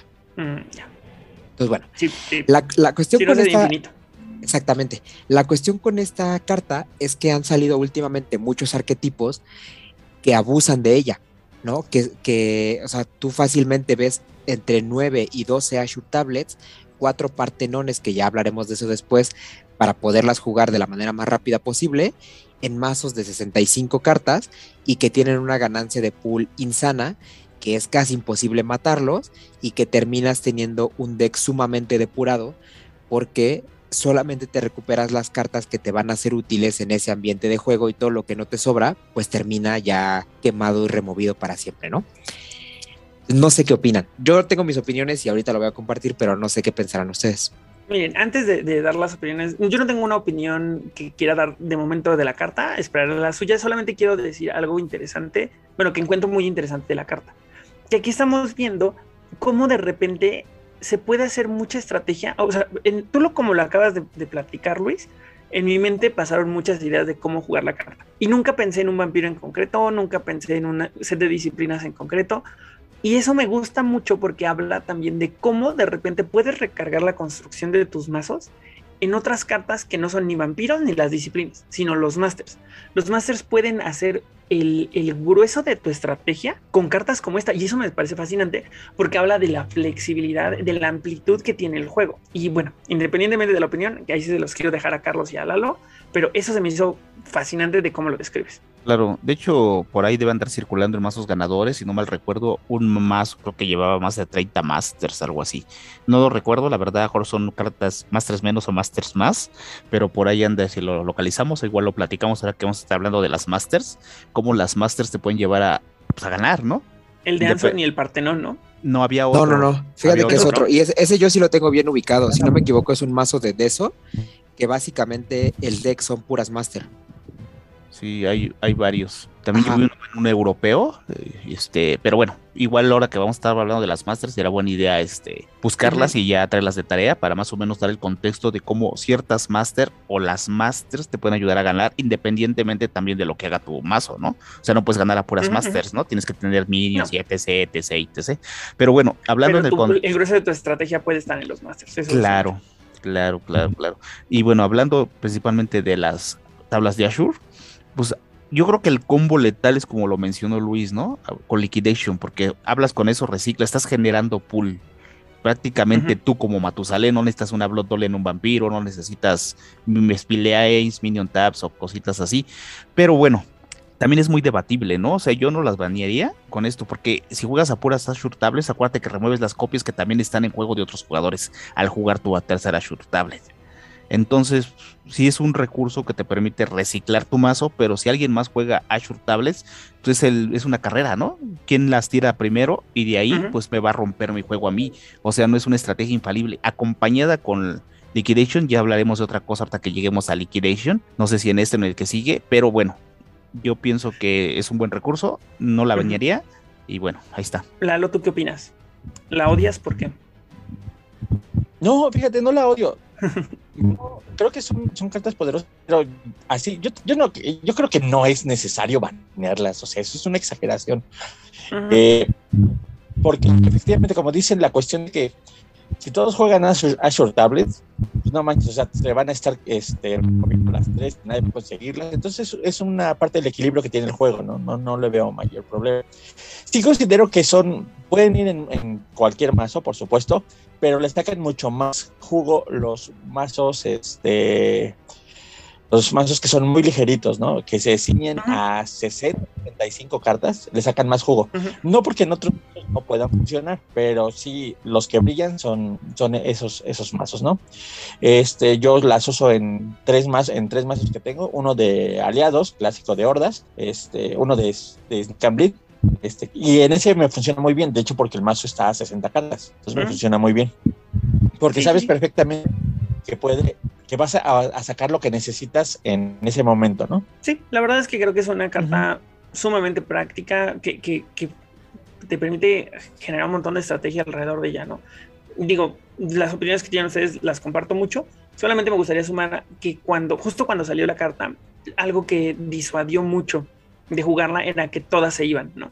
Entonces, que en algún punto no la jugabas, pero el tiempo y la variedad de cartas, pues le dio su lugar y no creo que ustedes que juegan actualmente mucho más que yo, dudo mucho que hoy en día se hayan topado con dos decks que al mismo tiempo traigan a Short Tablets. Uf, nos han tocado hasta tres. Claro. ¿En serio? Sí. es que, ¿sabes que, mira, yo creo que ese em, es un fenómeno que se disparó a partir de Lucky, ¿eh? Yo la verdad creo que no. eh, eh, Es que el jugar Azure Tablet además te exige tener toda una infraestructura más compleja. O sea, la cuestión es que las Azure Tablet no te requieren solo de las Azure Tablet. Por lo mismo que estaban mencionando Carlos y Lalo, ¿no? Que al final es una carrera que básicamente tiene esta mecánica como similar al contesteo en el que pues tienes que peleártela con todos los demás. Entonces te exige llevar Partenón, que es casi obligatorio llevar Partenón. No importa que lleves nueve máster del mazo y las nueve sean Azure Tablet, de verdad que hay alguien que si lleva Partenón te va a ganar y nunca va a funcionar las tuyas. Y la otra es que se beneficia un montón de los vampiros que te dejan jugar más de una máster, ¿no? Nana Buruku, Sibel, Anson, Huitzilopochtli, etcétera, etcétera. O sea, es también, no un obligado, pero o sea, se nota un montón la diferencia cuando juegas Azure Tablet con esos vampiros que cuando no lo juegas. Entonces al final es un es una carta que en principio parece que te ocupa tres huecos de tu mazo, pero en realidad te va a ocupar por lo menos nueve de puras Azure Tablet, cinco más de Partenón y que probablemente, dependiendo de tu entorno, te condicione a, a usar uno u otro vampiro. Entonces, pues claro, no es una cosa que esté así súper, súper, que sea tan abusiva que digas es que ya cualquiera puede construir mazos con esta y siempre va a funcionar, pero yo creo que sí llega un momento en el que se siente lo suficientemente abusiva con ciertos mazos. ¿No? Sí me ha tocado mazos de Sibel que parecen inmortales porque, porque las Azure le dan todo lo que necesitan. Los legionarios también. ¿No? Claro, Sí, exactamente. Es que, es que es un recurso muy poderoso, o sea, bien utilizado. Digo, y, y- y aquí me gustaría puntualizar en que esto no es un efecto exclusivo de esta carta, ¿no? O sea, creo que hay muchas cartas a lo largo del juego que se sienten que bien utilizadas son muy poderosas, ¿no? Sí, entonces- sí, sí, sí. Eso, es, eso que- me parece justo al menos. Yo creo que esa sí es una diferencia importante que hay que marcar. ¿eh? O sea, estamos hablando aquí que metimos las cartas que son más flexibles y que caben en cualquier tipo de deck. Y hasta cierto punto es cierto. O sea, yo, por ejemplo, lo llevo en un mazo que, en el cual creo que ni siquiera llevo Partenón. Si llevo, llevo una copia y tampoco llevo vampiros que me den más de una Master. Y llevo seis y me funciona, ¿no? O sea, está bien, pero hay que hacer esa diferencia entre cuando esta carta puede ser viable en casi cualquier mazo a cuando pasa a ser una monstruosidad realmente espectacular en Exacto. construcciones bien, bien específicas. Muy buen punto, ¿eh? Muy buen punto. O sea, hablemos, o sea, en resumen estás diciendo que en la generalidad funciona, pero es devastadora en la especialización. Exactamente, exactamente. O sea, yo, yo en mi mazo de combate Giovanni está bien, es un recurso útil que cumple, sin más, pero tú la llevas en un mazo de Sibel y esta cosa es la que te hace el mazo completo. Entonces, bueno, ahí, hasta ahí con las Azure Tablet. Ya después cuando veamos a sus compañeros hablaremos de por qué eh, en su conjunto todo esto es tan devastador. Vamos a ver, continuar espera, con... espera, espera, antes, Ah, rápido, rápido, de- el lore del juego, ¿no? Para eh, las Azure Tablets como tal, como tal, no sé si existen en el juego, o sea, no sé si hay unas Azure Tablets, porque además resulta que Azure eh, hace relativamente poco tiempo cambió el concepto de la palabra Azure Tablets cuando salieron estas tarjetas, hablaba de las tabletas de Azure, el fundador del clan Capadocio, que muy probablemente estaba relacionado con el tema de regresar cartas a través de los poderes de nigromancia y etc, etc. Pero eventualmente se convirtió Azure en un concepto que habla de un, de un antediluviano que se volvió loco. Claro. Entonces ahora estas tabletas podrían ser de quien sea y este tema de regresar las cartas puede hablar del poder ¿no? que tienen estos, estos vampiros realmente viejos de hacer cosas demenciales. Exacto. Claro, y de- además súper asociado al tema de nigromancia, ¿no? Y creo que cuando hablamos de los Alubri, Ada nos ahondó un poco más de eso. Si no hay, que nos hablaba del estado de Ashur, ¿no? Que nos hablaba de esto. Mm, No, fue, fue en el programa de Bloodlines, en el, en el Spotlight de los clanes, ¿recuerdan? Ajá. Fue ahí cuando Bien. salió y fue una... Ah, claro. Creo porque que por es- ahí. justo es una salubri la que hace el disclosure de, de que Ashur ha sido mal utilizado, porque Ashur Eh, no es un nombre, sino es un estado. Por ahí. Eh, Y toda era la de razón. White, por cierto. Tienes toda la razón. Sí, sí, sí. Ahora sí, perdóname. Si quieren, avancemos. Ok, un perfecto. saludo a Aiden Rodríguez. Desde la tumba, ahora sí que con nuestros poderes de necromancia, ahí le mandamos. Ajá, con los. Ashur Tablets. Exactamente. Bien, vamos con una carta que es súper popular y que parece obligatoria en todos los mazos de Bleed, pero vamos a intentar sacarle jugo a ver si es viable en otros mazos también. Y son los Barrens. Los Barrens es una locación única que simplemente dice así, no cuesta nada y es tú giras la carta y descartas una carta de tu mano y evidentemente por regla de juego la recuperarás. Por lo tanto, te ayuda a ciclar a medio turno o en el momento que tú lo necesites una carta cada vez que esto está enderezado. Se me hace poderosísima. Sí, como bien mencionó Oliver ahorita, o sea, en la generalidad es buena, pero en especializaciones es letal, ¿no? Por ejemplo, hablamos otra vez de los legionarios, tiras un legionario, entonces ya sabes que lo vas a sacar, o sea, o simplemente el arco que ya no te están lidiando de más lo tiras, o sea, hay mucha versatilidad en esta carta. O sea, en una generalidad es buena, porque muchas veces dices, ay, si tuviera la carta y como sabes la construcción de tu mazo, dices, oh, a lo mejor viene, ¿no? Me voy a arriesgar porque a lo mejor tengo ciertas copias de cierta carta y sé que si la tiro no hay problema y puedo jalar una carta. Entonces yo creo que para mí también es una de las cartas que más me gusta jugar. Cartota, yo también. Yo, de hecho, procuro en todos mis mazos llevar un Barren Success. Son de las muestras que, para, a mi gusto, nunca sobran. Si llevas una, está excelente. Y si te llega a salir de primeros turnos, hacen millas. Yo estoy muy de acuerdo. Creo que es una, es una, carta. Es que, ¿sabes qué? Lo que destaco de Barrens es su capacidad de adaptarse a las situaciones. de nuevo, hay muchos atenuantes, ¿no? Y dependerá de la construcción de tu mazo. Pero como menciona Carlos, ¿no? O sea, si ya no necesitas los, los redirections, va y reemplaza otra cosa. Si ya no necesitas combate, te deshaces de eso. O si necesitas más combate y necesitas buscarlo, te deshaces de lo que no estás usando. O sea, te permite adaptarte de una manera muchísimo más, pues eso, ¿no? Más flexible al contexto de tu juego en ese momento, independientemente de la construcción de tu deck. Y eso es muy valioso. Sí, ahora, ahora el, el Contreras voy a hacer yo, porque yo la verdad es que no estoy nada, nada acostumbrado a meterlas en mazos. ¿No? O sea, los lugares donde sí las meto es en esos que parece sumamente obvio, que como ya se imaginarán por los mazos en los que vienen estas cosas en las reimpresiones de Black Chantry, es en los Sneak and Bleed, ¿no? En el que su función prácticamente es que en el momento que se te empieza a tirar el sigilo, tienes como ciclarla. Pero de pronto a mí me cuesta mucho el meterla en un mazo porque hay muchas ocasiones, debo admitir, en el que siempre me queda este sentimiento de que en lugar de meter un Barrens. ¿no? no, no, no, no. O sea, de, en lugar de meter un Barrens, trabaja más la proporción que va en tu mazo y entonces es un hueco de máster que no estás ocupando, porque además no es trifle. Entonces es una acción de máster y un hueco de carta que te estás ahorrando por saber utilizar y armar bien tu mazo. ¿Me explico? Sí.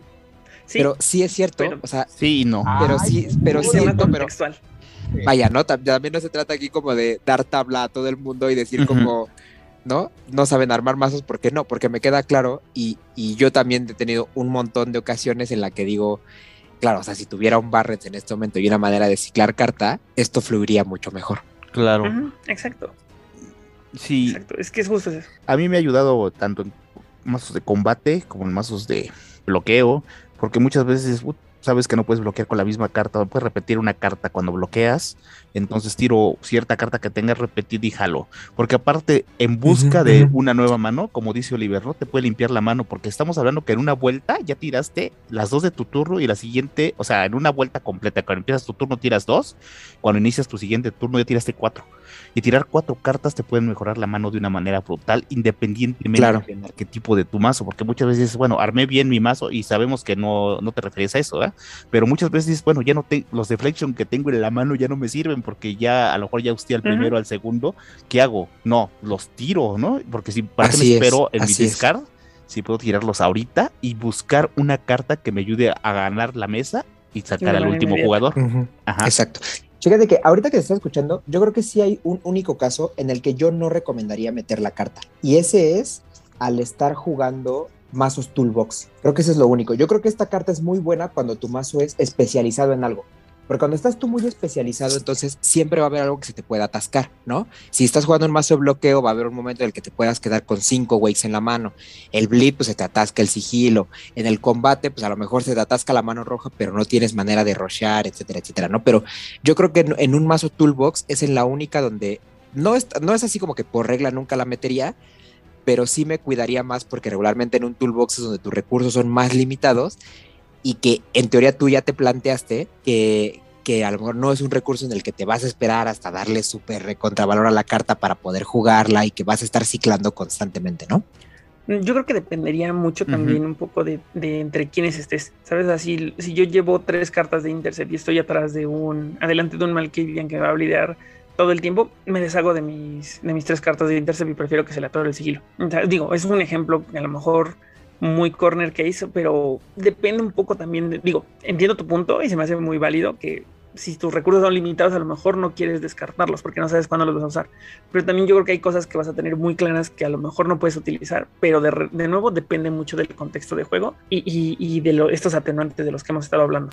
Claro, claro, claro. Además, además esta es de esas cartas que pasan de inocentes, ¿no? O sea, son de esas cartas que nadie como que le va a prestar mucha atención. Uh -huh.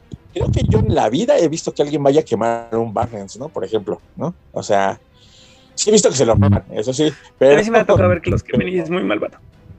Sí, no, pero, pero generalmente no siempre hay como que cosas más que te llaman más la atención que un. Uh -huh, ¿no? Sí, justo. Y radica también su practicidad y su atractivo, ¿no? Son de las cosas que a mí me gustan, pero. Es, es que sí, sí, es una carta mustia, pero es que sí es contundente. En los números que menciona Carlos son muy poderosos. Continuemos porque si no nos vamos a pues quedar muy aquí. bien. Sí, sí, sí, sí, sí, sí, sí. Muy bien. Ahora vamos a ver algo que nos va a adelantar un poquito porque vamos a ver un dúo de cartas porque son muy parecidas. Que por, vaya, por orden alfabético la que nos toca es ver la Blood Doll, que dice así, es una carta que no cuesta nada, la pones en un vampiro que tú controles, no tiene que estar rey, simplemente cualquiera que tú controles, y durante la fase de Master, incluida la misma en la que pusiste la Blood Doll, puedes, eh, bueno, el controlador de ese vampiro puede mover un punto de sangre de su pool al vampiro o del vampiro a su pool. Ahora, ¿por qué digo que es un par? Porque la vamos a ver junto con el conocidísimo Bessel, que es básicamente el mismo efecto con tres diferencias. La primera, que cuesta un pool. La segunda, que es una Master Trifle, por lo tanto vas a poder jugar otra en ese turno. Y por último, que el movimiento de ese punto no se hace durante la fase de Master, sino que se hace durante la fase de Unlock. Y pues bueno, o sea, yo creo que hay poco que decir de esas cartas en el sentido de que son de las primeras Master que uno aprende a usar en el juego. Esta uh -huh. cuestión de estar pasando ese recurso entre el, entre el tú y el vampiro, pero también lo que sí podemos sacar es esta eterna discusión entre cuál es mejor, es ¿no? mejor? Bessel o Blood Doll. Pues yo creo que sí son un most, ambas, ¿no? O sea, eh, digo, ya la discusión de cuál es mejor y cómo funcionan y el pago y cuánto tiempo toma que una te dé el beneficio contra la otra. Creo que ya lo hemos platicado más de una vez, ¿no? O, o seguimos pendientes creo que, creo de que esa un plática. poco. Solo, solo, a ver, tú, Oliver, ¿cuál es tu criterio? O sea, ¿cuándo metes Blood Doll y cuándo metes Bessel? Yo meto ambas. Siempre, o sea, siempre repartes. Sí, trato de repartir. O sea, hay, hay criterios muy específicos donde sé que, que mi deck sufre más porque no puede cuidar su pool. La mayoría de las veces, eh, mejor dicho, eh, la proporción es más Blood Dolls o puras Blood Dolls. Pero sí trato de repartir si puedo hacer un buen juego de, de, administración de mi propio pool, ¿no? No sé si es lo mejor, me ha funcionado, pero lo que sí creo es que el, la, el, la, razón por la cual tomo la decisión es que también puedo administrar mi pool, ¿no? Si puedo redirigir y eso, a lo mejor hasta me conviene meter puras Blood Dolls. Digo, puras... Uh -huh. eh, puros Bessel. Puro Bessel. Uh -huh. Pero por ejemplo, con las hijas de la cacofonía, creo que llevo tres Blood Dolls y un Bessel. Mm. Ok, ok. Tú, Carlos, ¿cuál es tu criterio? ¿Cuándo metes una y cuándo metes la otra? Dependiendo del mazo, ¿no? Hay mazos que requieren que ganes pool rápidamente. Por ejemplo, estamos hablando de un mazo de Bleed con Malkevians con Dementación. Pues se la pongo y a lo mejor ese vampiro se quedó sin sangre por X o Y razón. Entonces la pongo inmediatamente. Es un vampiro que me va a brillar de 3 ya no va a tener que ir a cazar en ese tipo de mazos, ¿no? Por ejemplo, si quiero un mazo que aguante un poco más, a lo mejor un mazo de bloqueo, pues meto el Bissell porque va a ser un recurso que a la larga no necesito que me quemen. Si meto Blood Dolls y tengo el rack, me las van a ir reventando. Entonces, pues, ¿para qué quiero meter Blood Dolls en ese caso, no? O sea, yo depend, dependiendo del arquetipo, no siempre, o sea, sigue siendo buena tanto que los sets de Anarcas de Quinta metieron este Blood Dolls, ¿no? Entonces, pues saludo a Belial que por ahí que nos, si nos escucha, pero yo siento que también depende el arquetipo de mazo. O sea, hemos visto, por ejemplo, el mazo de Lalo que blotea demasiado, lleva Blood Dolls y lleva Blood Dolls por un cierto motivo, que quiere recuperar el pool ya y quiere gastar en menos en recursos, ¿no? Y juega tantas que no van a jugar tantas alrededor de la mesa. Muchas veces se les olvida, si se les olvida ya no es problema tuyo reventar la Blood uh -huh. Doll. O sea, dependiendo también. Sí, claro, claro, claro. Claro. Tú, Lalo, ¿alguna preferencia en particular de cuándo metes una o cuándo la otra? Mm, coincido un poco con, Carlos en el sentido de que depende de la estrategia, pero creo que la, eh, para mí la razón fundamental es qué tan preciado es esa vuelta que vas a soportar con ese pool, porque esa es la diferencia. Si tu estrategia va a capitalizar el hecho de ganar ese pool o perderlo, o sea, porque puede ser, eh, es lo que va a definir qué es si vas a meter un, un, un o un Bloodol para mí. Entonces, sí hay mazos en los que evidentemente sí prefiero, como ya mencionó Carlos, el de el que tengo de bloteo, pues sí le meto los, las Blood Doll, o sea, porque eso necesito, es, son acciones que van a ser constante y que me, que me sirven inmediatamente en el turno que la juego. Alguna otra construcción más de bloqueo, más de que va a recuperar pasivamente la sangre, pues un Bessel verá bien, ¿no? Ya en su momento veremos también una discusión similar en el caso de de Lane y Minion Tap. Y Minion Tap, ¿no? Claro. Sí, bueno, porque para mí, el, yo creo que el único otro criterio que no han mencionado es cuántas Master lleva mi mazo, ¿no? Si ya, si, si, todavía estoy ahí como por, o sea, si ya tengo todas las Master que necesito, que no son estas de recuperar sangre, y voy ahí cerca de 10, 11, meto Blood Dolls. Si ya estoy ahí por 15, una cosa así, meto Bessel porque sé que, o sea, como que mi, mi rango de Master casi siempre es no pasarme de 15.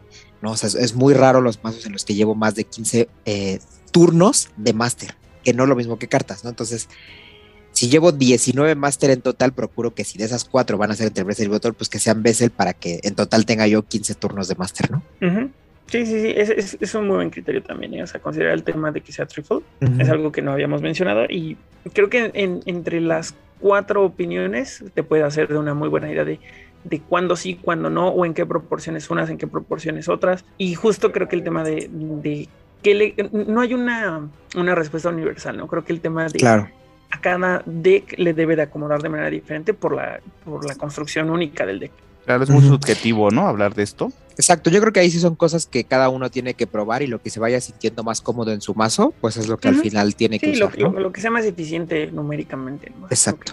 Ahora, yo sí tengo una pregunta para ustedes. ¿Creen que, o sea, la diferencia del pago de pool, o sea, yo, para mí, entre el hecho de que sea en el unlock y no en la master, que regularmente en muchos casos es, digamos, un win, y el hecho de que eh, sea trifle, pagar el pool paga lo suficiente como para que además pueda quemar la Blood Doll. Que creo que esa es una cuestión en el Bessel que ha hecho mucho que la Blood Doll no se juegue tanto, pero no sé qué opinan ustedes. Creo que es un mm. handicap, ¿no? El que sea del on tap, porque a ver, sabemos que hay muchos efectos que te hacen quemar pool justamente en ese en esa fase. Entonces sí te ayuda porque muchas veces sobrevives gracias al Bissell. La Master que bueno, la fase de Master que te deja de la Blood Doll sacar sangre, pues muchas veces te mueres antes de llegar ahí. Entonces, por eso la Pixels es muy jugada actualmente, ¿no? O sea, no queremos decir que la Blood Doll sea inútil, pero eso es un handicap muy, muy a su favor. Y aparte, reventarle Blood Dolls, ¿no? O sea, a tu presa, le, si juega Blood Doll, se las va reventando cuando juegas tus Pixels. Entonces, quitarle un recurso que muchas veces es un recurso esencial. Yo cuando empecé a jugar siempre veía que todo el mundo jugaba Blood Doll, Blood Doll, Blood Doll. Era un claro. en todas las, en todas las barajas. Es que, ¿ves que, todavía... Dime, dime. Tú, Luis, tú, Luis. No, bueno, es que yo lo único que voy a mencionar es que yo me acuerdo que a principios de año, o del año pasado, no me acuerdo, había por ahí un rumor que decía que algo le iban a hacer al Bessel, que le iban a quitar el trifle o algo por el estilo. Yo hubiera preferido que le quitaran lo de quemar la Blood Doll. Es que mi, mi, mi opinión en la comparativa es que creo que Bessel se siente muy bien hecha. Tan bien hecha que incluso el detrimento, que te va a tomar más tiempo ver el, el, beneficio de jugarla, porque estás pagando y ta, ta, ta, ta, ta, o sea, en qué momento ves, empiezas a ver beneficios, eh, creo que está tan bien hecha que incluso eso es, está bien calculado, ¿no? Contra Bloodball, que siento que es una carta que sigue funcionando, pero es muy, muy de la vieja escuela, pues, ¿sabes? El, el tema de que, está, de que Viso sea Triffle y quite una y destruya una Blood y así.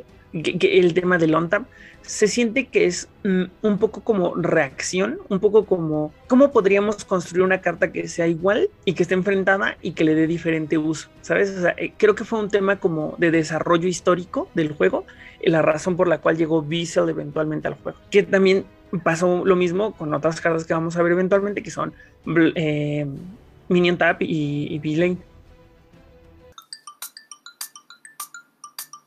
Si eres fan de los juegos de mesa o quieres descubrir más de este hobby, escucha el podcast de Jugador Casual, disponible en Spotify y otras plataformas. Pues mira, como ya ha sido muy mencionada, vamos a pasarnos directo a ese par, ¿no? También que es el Minion Tap y el Villain. Va, va, va, me late. Y bueno, dice así esto, ¿no? Eh, el Minion Tap vamos a empezar con esa, que digamos es la vieja.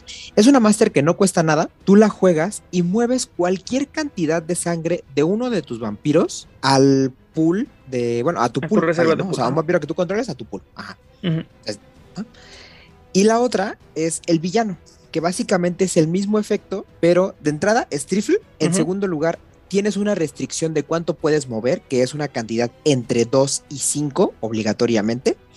Y en tercero, que el, villano se va a quedar ahí puesto encima de ese vampiro. Y cualquier carta que tenga el mismo efecto, es decir, que se llame villano o que se llame minion tap, te va a costar un pool jugarla sobre ese mismo vampiro. Uh -huh. Se siente muy paralelo, ¿no? El tema de Blood Doll, Blood Doll, ves el villano. Sí.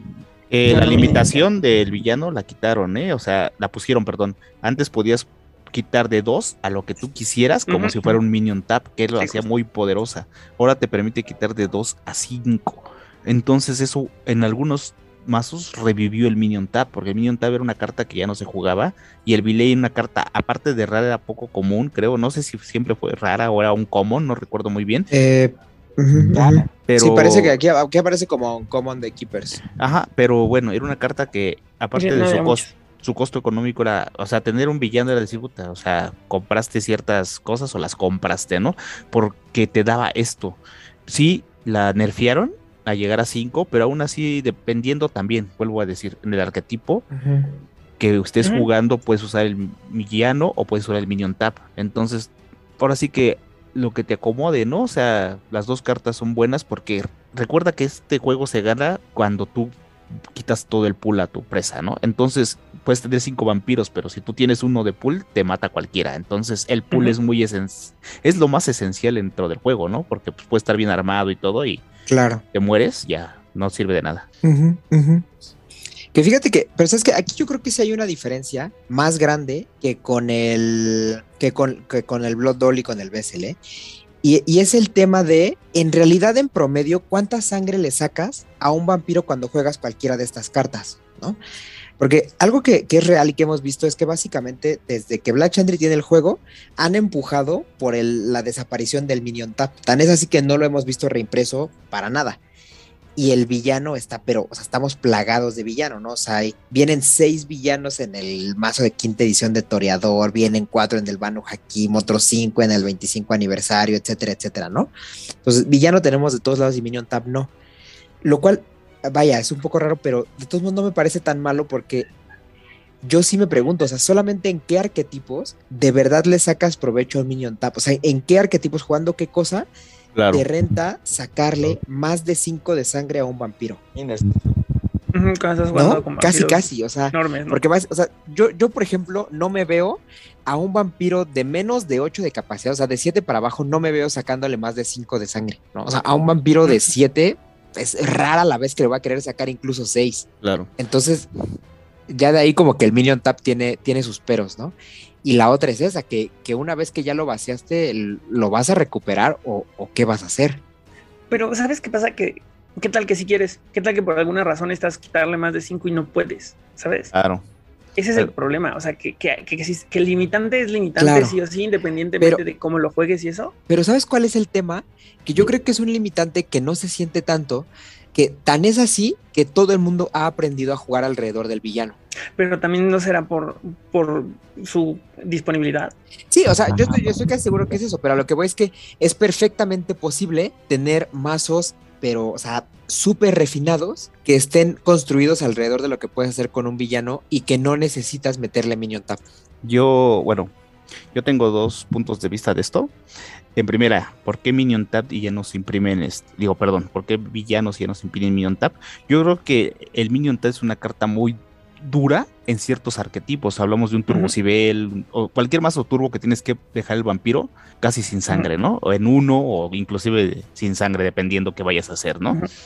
El villano creo que equilibra más el juego. O sea, obviamente ya hiciste los Minion Tags y se siguen jugando, pero evita cierto tipo de rotes porque sí, sacar un vampiro de 11 y vaciarlo completamente, dejarlo en uno, tienes 10 pulsos. Uh -huh. Es un vampiro que te costó uno, ¿no?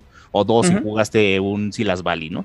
Y hablando también, como dice Luis, ¿no? Si hablamos de en qué mazo, pues, o sea, también depende, igual que las Blood 2, ¿no? Dependiendo qué haga tu mazo, qué te acomoda mejor, qué vas a hacer con él y ¿para qué quieres el pool? O sea, es muy subjetivo otra vez, ¿no? Porque muchos nos están escuchando y dicen, ah, pues yo prefiero villano, yo prefiero minion tap. Pero ahora sí que son cartas, como lo volvimos a decir, ¿no? Que van en muchos arquetipos, inclusive hasta jugando con vampiros mid cap, puedo jugar villano o puedo jugar minion tap. La ventaja que tiene el minion tap que yo puedo hacer un minion tap de cero. Digo, hago minion tap de cero.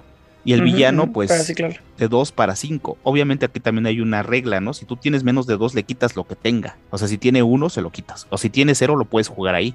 Obviamente, si ya tiene mini este, villanos encima, pues tienes que pagar la penalización que te da la carta, ¿no?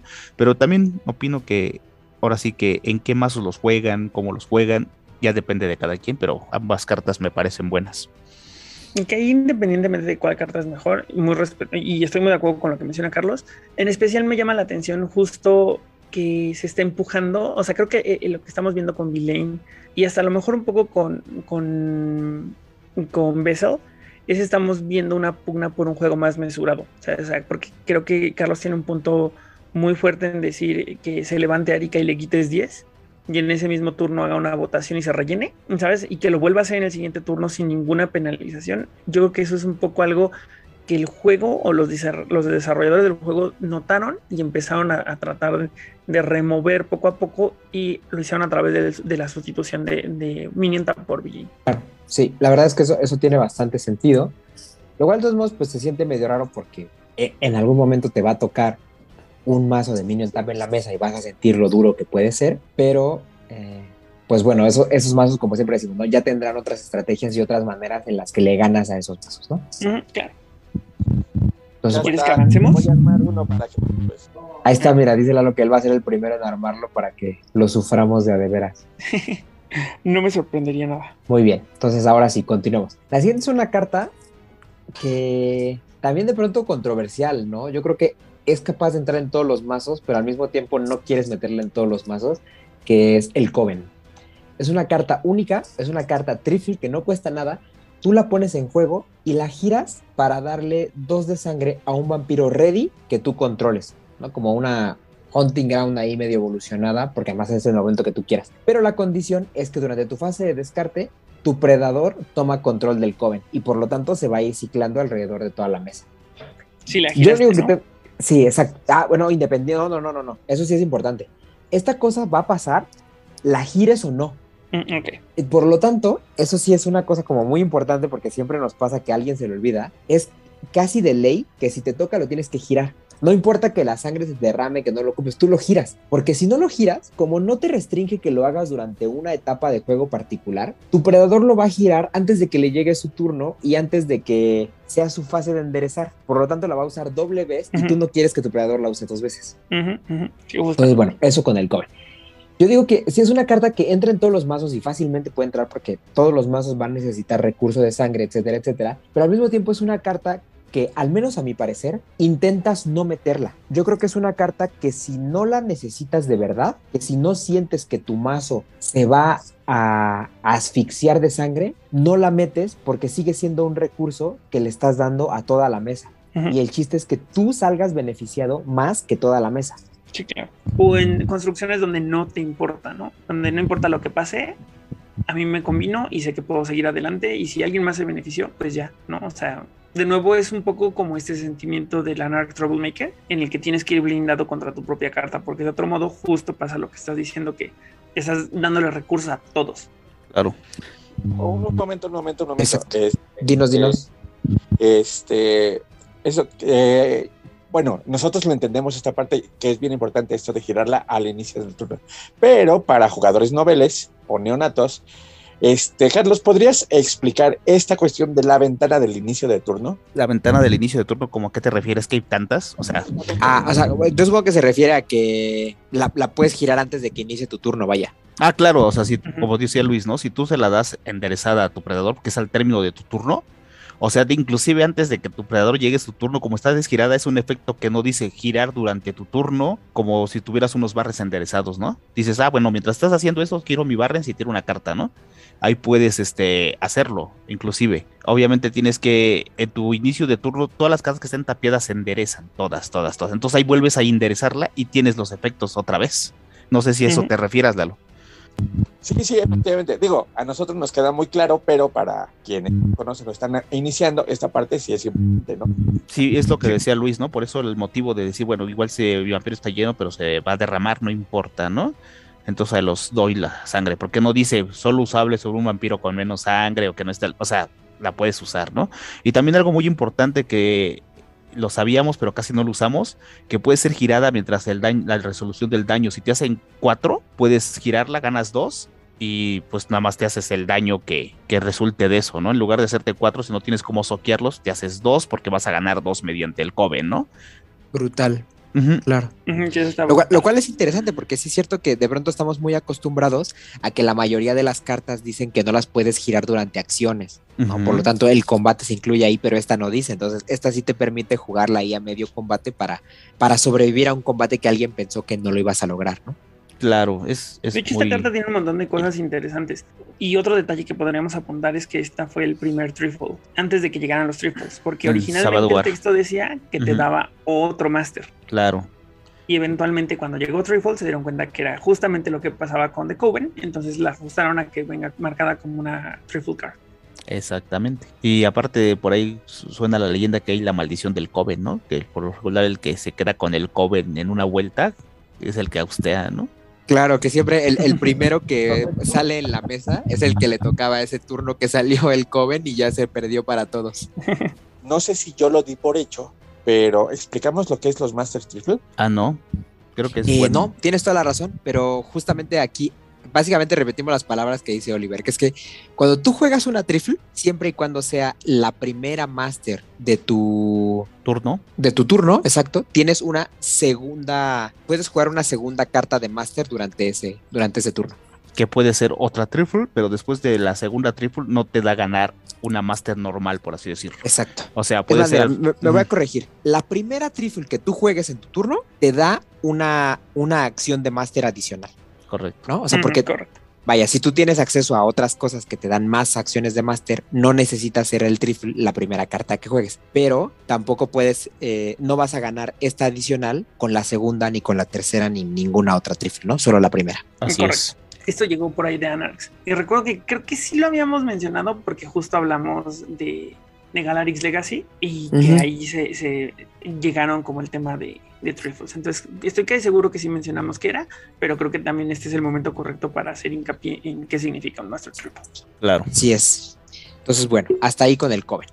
Luego seguimos con otro par de cartas. Una que es definitivamente una de las mejores cartas del juego y otra que es su hermano feo. Y esta que es de las mejores es el Direct Intervention. Es una carta de uno de pool, que es de nuevo una fuera de turno, que dice así, cancela una carta de minion como es jugada.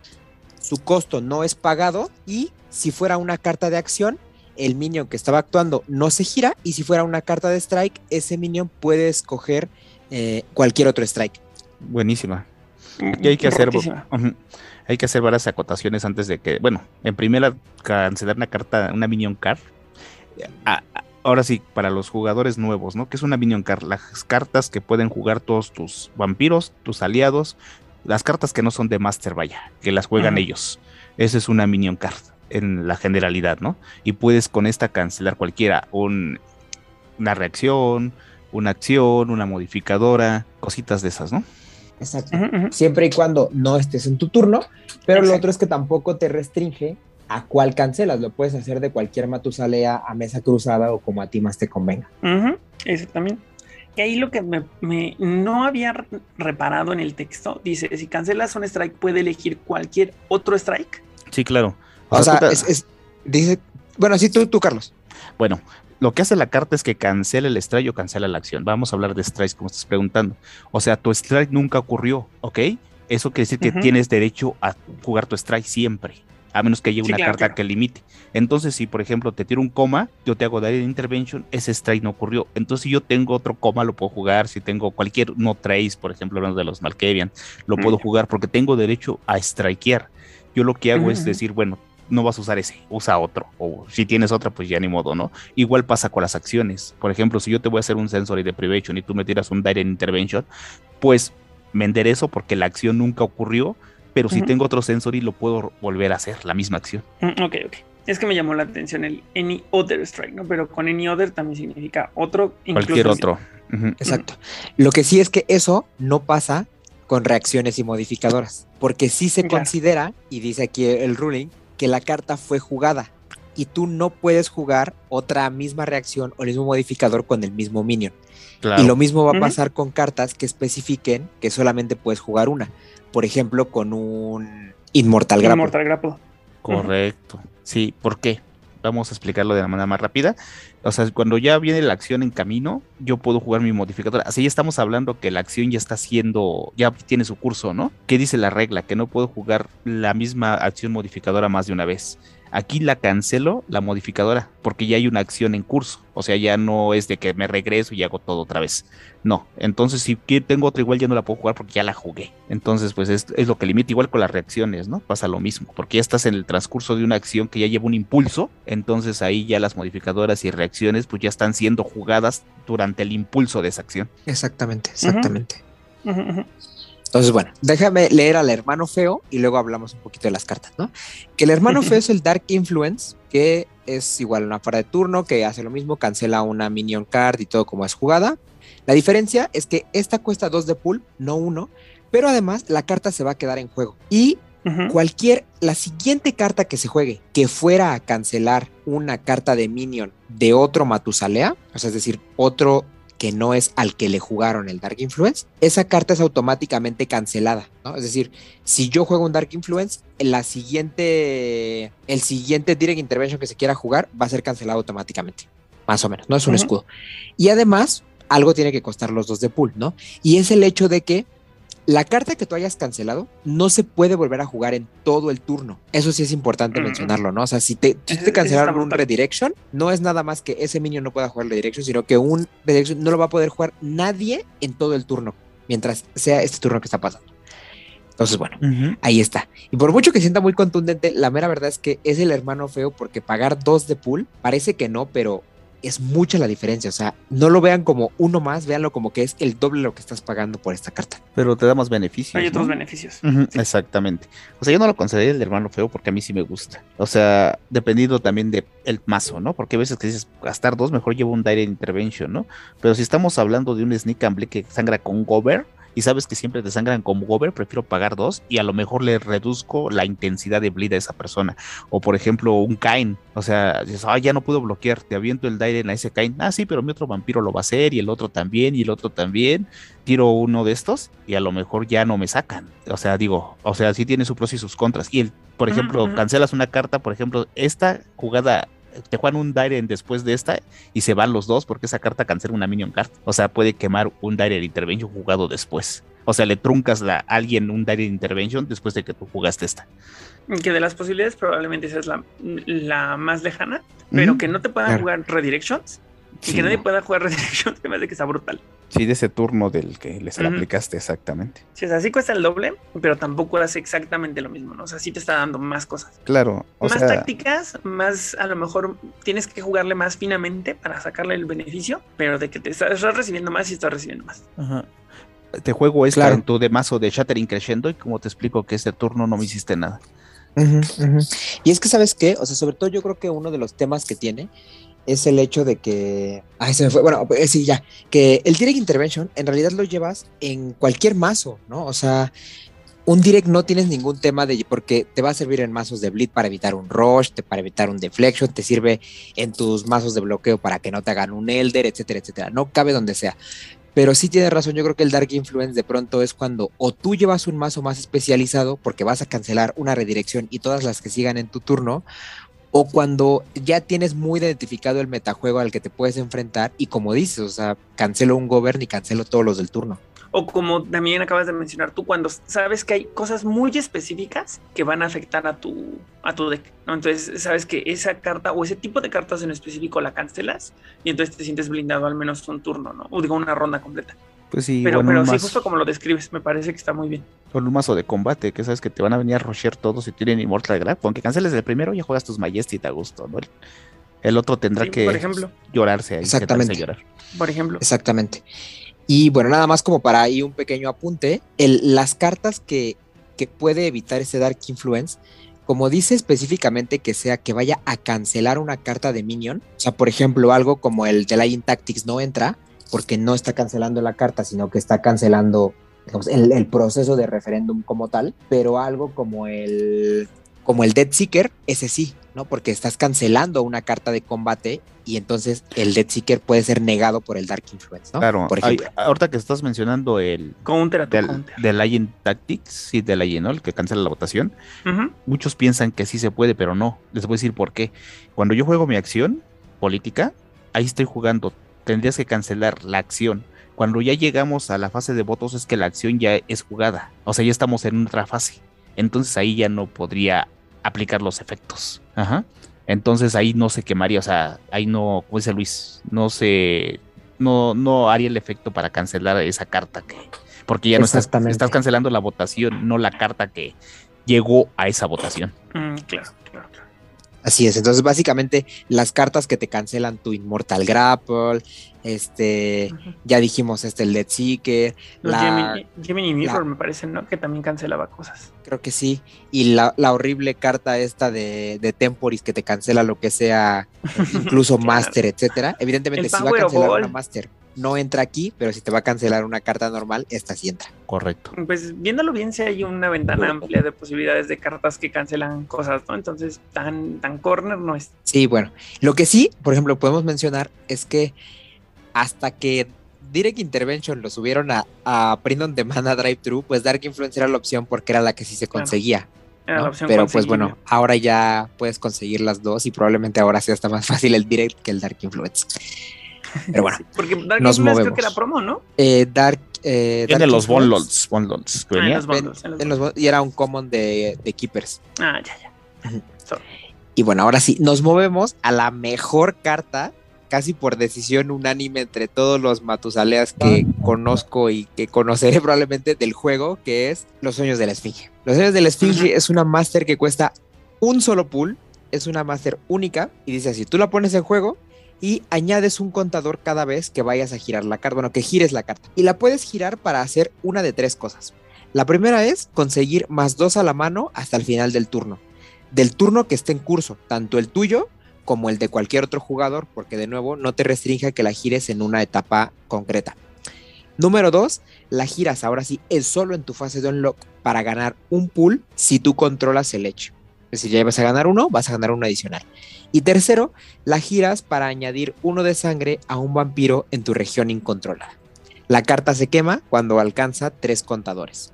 Buenísima. Es que, recuerden que al principio de esto dijimos que no hay cartas que funcionen en todos los contextos. No, esta, esta no hay forma en que no funcione. O sea, Este, te va a dar una cosa u otra, u otra, u otra, pero en todos los contextos te puede beneficiar. Sí. Así o es, sea, totalmente. mano y, o sea, poner sangre abajo. Inclusive si te estás muriendo, ganar el pool si tienes el Edge. O sea, por donde la veas, creo que es de las, si no es que la mejor carta que existe de Masters que hay. Pues por eficiencia yo sí podría ponerla como la mejor, ¿eh? Porque justo el, el, el tema de, de que de una forma u otra le sacas jugo, o sea, independientemente de lo que jales o independientemente de cualquier cosa, o sea, es muy útil. O sea, ¿cuántas veces no ha llegado un vampiro de 5 que le iba a tomar toda una ronda llegar a- por, un, por una de estas cartas, ¿no? Entonces... O, o cuántas veces no has jalado las dos cartas que necesitabas para sacar el bleed o la votación o lo que fuera y también te llevaste un punto o te llevaste la mesa. Entonces creo que creo que es una carta muy, muy, muy eficiente. Sí. Además, la cuestión también de que esta es una de las cartas más contestadas y que se lucha por mantener el control, ¿eh? Sí, justo. Justo ahí sí, sí le, sí le entras al contest. Pero muchas veces no entras al contest por querer controlar la carta. Es por no al- darle el beneficio. Exactamente. Sí. Porque Sí. dices, no, o sea, esto en manos de un deck de combate o cualquier de mazo ya en general. Sí, O sea, de hecho, ten- cualquier mazo, ¿no? Ajá, es quitarle el control de la carta. Porque muchas veces, Sí es. bueno, lo voy a retrasar tanto porque mejor prefiero eso a perder tal vez dos, tres pulls a que tenga seis cartas en tres turnos, ¿no? Que le pueden dar la victoria. Exactamente. Sí, justo. Exactamente. Y hay cartas que de repente dices, bueno, es que ya cuando llega After Midgame ya no tiene el mismo el mismo poder, ¿no? O cuando llegan muy temprano tampoco tienen el mismo poder. Pero aquí no importa el momento en el que llegue, ¿no? O sea, si llega temprano, qué bueno porque me va a permitir a lo mejor sacar a un vampiro más rápido. O si llega after mid game, qué bueno porque me va a permitir mover mi mano de deshacerme de las cosas que no estoy jugando o me va a permitir acercarme a lo que necesito para, para, para hostear, ¿no? Entonces creo que es una gran carta. Y no sé, Luis, si lo vas a mencionar, pero esto también fue, fue bastante caro en algún momento, ¿no? Pues fíjate que de hecho yo creo que era bastante caro y de alguna manera te podría decir que lo sigue siendo. Y no tanto por, por el precio real que tenga en, en cuántos dólares te va a costar en eBay, sino por el hecho casi de que es prácticamente la única manera de conseguirlo. O sea, con, con proveedores grandes que venden cartón a ese nivel, ¿no? Porque básicamente esta es una carta en la que yo, por ejemplo, nunca pregunto si alguien cambia, porque ya doy por sentado que nunca nadie la va a cambiar, ¿no? O sea, esta, la única razón de por qué no meterías por lo menos una copia en cada mazo que tengas es porque no tienes suficiente para todos tus mazos. No, eso es lo único. O, no, porque en realidad hay. Yo he visto mazos que incluso, o sea, no, de, verdad, además es raro que llevas tres de estas. A pesar de que es una máster única, esas pocas cartas que dicen única y tú metes tres en el mazo así, por lo buena que es que haciendo cuentas, si en bien jugada la podrías jugar el 75% del juego si, si te salen bien las cosas, ¿no? Que es brutal. Claramente, así es. Y yo, pues no sé, o sea, no sé en realidad qué más decir. Lo, lo, único que yo puedo decir es que hay que aprender a negociar esta carta. Eso sí, o sea, en mesa ya es otro tema porque yo no te digo la cantidad de veces que se me ha atorado el juego, o sea, pero de verdad el juego de toda la mesa por no haberle preguntado a alguien, güey, tengo un Dreams en la mano, usa el tuyo rápido para que yo pueda sacar el mío. Mm. Es que no estamos acostumbrados. De nuevo creo que es un tema muy cultural, no estamos acostumbrados a pedir permiso, ¿no? Acá en México respecto a las cosas que juegas, pero... Es toda la razón, pero yo creo que ese sería lo primero, lo primero que yo le diría a alguien, ah, pues si vas a pedir a pedir permiso para algo en el Betes, es para eso. Es para el Dream of the Estoy de acuerdo, ¿eh? me parece que es un buen insight. ¿Con qué carta quieren que avancemos, amigos? Porque... Sí, sí, sí, porque, porque hay que avanzar, porque hay que avanzar. Sí, sí, hay que avanzar, porque además, miren, no es que, es que no estemos disfrutando de, la charla, la verdad está súper padre, creo que eh, además, no sé ustedes qué opinan, pero yo me siento muy sorprendido del nivel de, discusión padre que nos está permitiendo cada carta, pero también tenemos que avanzar con la lista. Sí, totalmente. Ok, entonces mira, ¿cómo vamos a avanzar? Me voy a saltar dos cartas que teníamos aquí en la lista porque probablemente son menos impactantes, menos comunes de ver en mazos que la que voy a decir ahora, que es el Giant's Blood. Es una carta brutal que no cuesta nada, tiene una restricción enorme, que es que solamente se puede jugar una por juego. Si la juega un, jugador, ya todos los demás tienen que empezar a descartar las suyas porque ya no las pueden ocupar. Y dice, llena un vampiro, o sea, cualquier vampiro, a su capacidad completa con sangre del banco. Ahora, solo hay que aclarar, ese vampiro no puede ser de tu región incontrolada. Que yo en algún momento cuando empecé a jugar este juego sí lo pensé. Dije, qué locura sangre de gigante porque me toca además iniciar y saco un vampiro de 11 en el primer turno, pero no. Tiene que ser un vampiro que ya esté controlado, pero ahí sí no importa, puede estar en torpor, puede estar en donde sea y lo rellenas todo. Y puede ser a cualquier vampiro en la mesa, no tiene que ser obligatoriamente uno que tú controles. Eso también está cabrón. Que no sea un vampiro que tú controles multiplica la flexibilidad de la carta que de por sí se me hace ya muy poderosa. Claro. No sé ustedes qué opinan, chicos, pero la verdad es que esta carta te, regresa al juego. Sí, solo pues, lo único malo es que solo puedes jugar una en el juego, o sea, y en general, ¿no? Si yo la juego, tal vez el que esté jugando Luis, tú o Lalo ya no pueden jugar otra. Esa es la ah, única ventaja. Pero, digo, ventaja para el que la juega, desventaja si tú también la llevas en tu mazo y ya no la jugaste. Dices, muchas veces pasa, ¿no?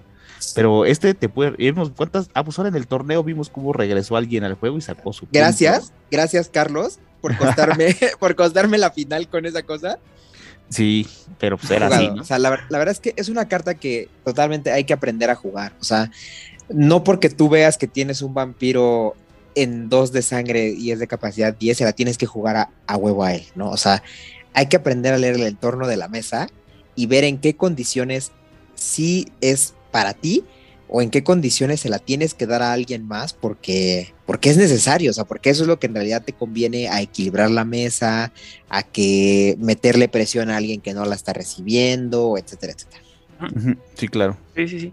Es una, es una gran carta y creo que todos tenemos a lo mejor alguna alguna historia de cómo nos ayudó y nos regresó al juego o cómo hemos visto que jugada le ha dado la vuelta a la mesa, ¿no? Entonces, ese tipo de cartas además se me hace bien padres porque se convierten súper anecdóticas, ¿no? por eso creo que tiene todo el sentido que se juegue una sola, porque además así le da mucha más presencia y mucha más contundencia. Claro, porque incluso hasta cuando se siente súper inútil, termina siendo muy anecdótico, ¿no? O sea, de, ah, es que la jugaron en un minion de capacidad 2 que estaba en uno de sangre y se la arruinó para todos los demás en la mesa. Justo. Y, lo hemos visto, es más, Yukio nos escucha, a Yukio le gustaba llevarla para jugarla así exactamente, para que no se pudiera jugar, ¿no? Entonces, son cosas malvadas de Yukio, pero, pero pasa y es real y es otra estrategia de utilizarla. Típica, ¿no? De que juegan la sangre de gente precisamente antes de que tú la jugaras.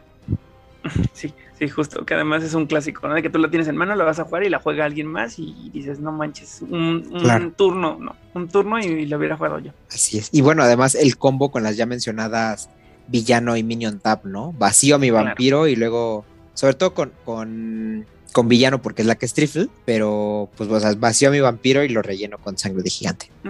claro. Antes igual pasaba, ¿eh? era con, con, un partenón. Entonces solías vaciar a, Alexandra y la rellenabas con el partenón o con Anson. Y entonces, mm, digo, o sea, se hizo mucho más eficiente con, con villano, pero ya pasaba antes, nada más que con un proceso más largo. Justamente así. Pues continuemos. Pues nos vamos a mover ahora con una carta que también ha estado muy, muy reimpresa últimamente, aunque tal vez no lo necesario, porque yo esta es una de las que sí meto en casi todos mis mazos, y es el Information Highway. Es una locación única que te da dos transferencias adicionales. Por lo tanto, si tú eres el que sale en la mesa en, el turno 1, pues en lugar de que tengas uno vas a tener tres, si vas a tener cuatro, pues vas a tener seis, etcétera, etcétera.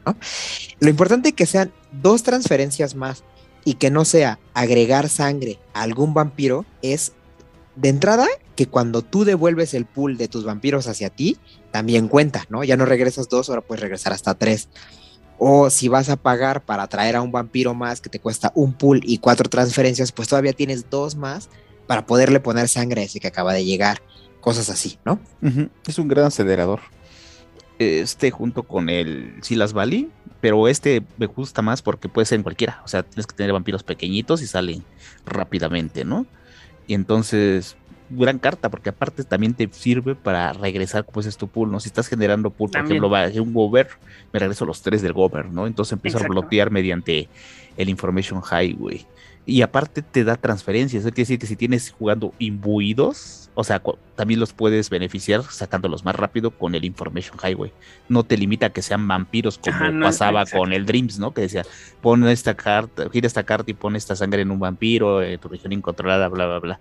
No, es una carta que, pues es de las mejores, ¿no? Porque puede, esta sí, también igual que el va en cualquier mazo, porque aceleras rápidamente. Sí, yo también lo creo. Y sabes que además, no, como tú dices, no es nada más esto de, de los vampiros grandes beneficiados. O sea, ¿cuántas veces no hemos visto al que te está lidiando con Kaitifs y te duele un montón porque sabes que cada turno sale un Kaitif nuevo independientemente de lo que hagas, porque pagas sus cuatro, le pone lo que falta y sale el nuevo y te va a seguir lidiando de más y demás, ¿no? Claro.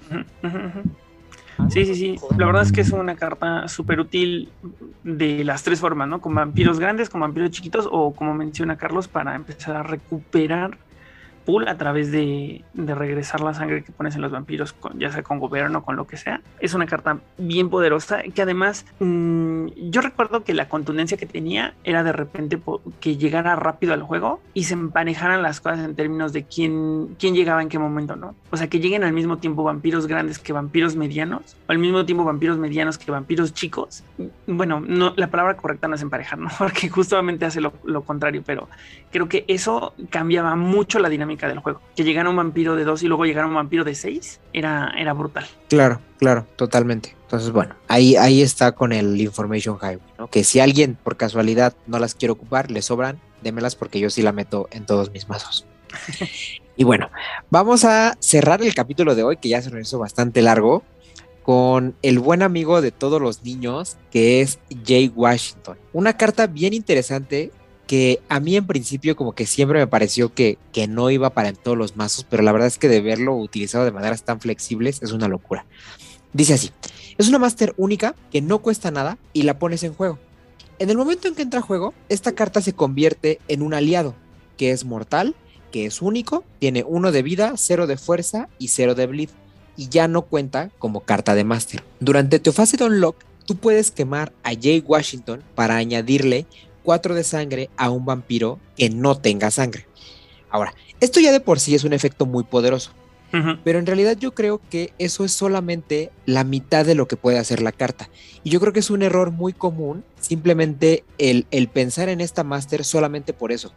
Y, yo, o sea, personalmente yo, y me, y me, consta que también ha habido otro montón de jugadores que les escucho decir como, pues es que yo no meto Jay Washington porque, pues si ya estoy pensando en quedarme vacío con un vampiro, pues como que no, no me hace sentido meter una carta que sea solo para eso, ¿no? Como para recuperar a alguien que además ya no tenga nada. Pero la verdad es que de entrada es algo, eso es algo que tú puedes controlar, ¿no? O sea, gracias a cartas como Bessel, como el... Blood Sí, bueno, no, sobre todo el Bessel porque es durante tu fase de unlock, ¿no? Ah, sí, claro. Pero bueno, eh, tú puedes controlar el vaciar o no a un vampiro. Y por otro lado, el hecho de que Jay Washington sigue siendo un mono que tú pones en la mesa. O sea, es un aliado que puede bloquear, que puede equipar, que puede arder para traer un Warghoul, etcétera, etcétera, ¿no? Yo he visto a que juegan Jay Washington en el primer turno y van por cartón. Totalmente.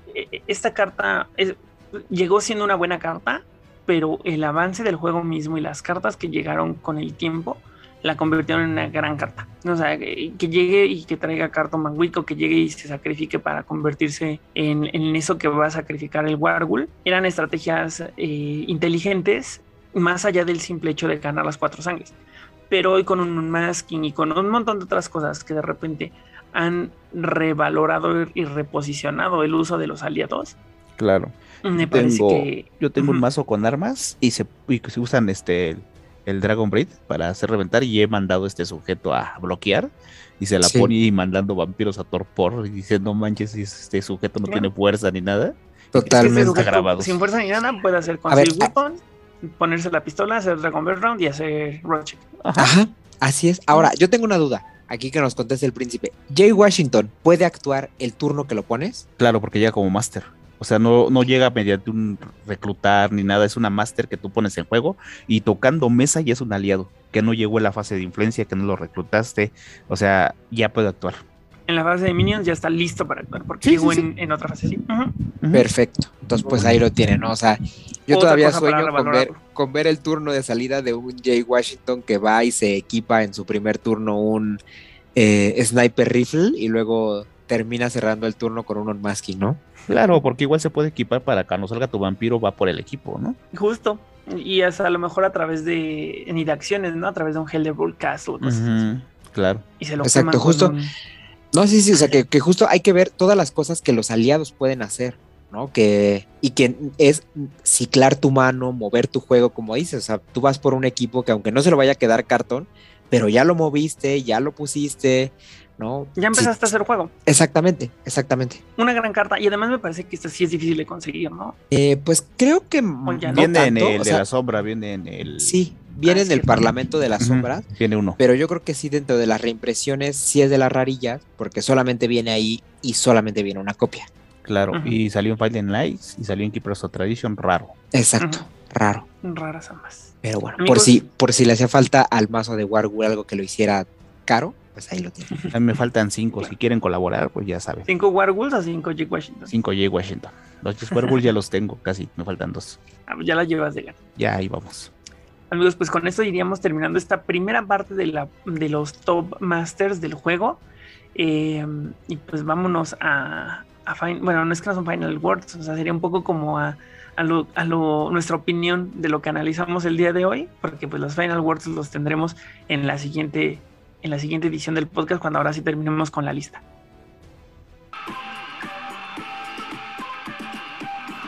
Todas las voces de la cultura friki están en las voces de Londres. Escúchalos en Spotify y otras plataformas.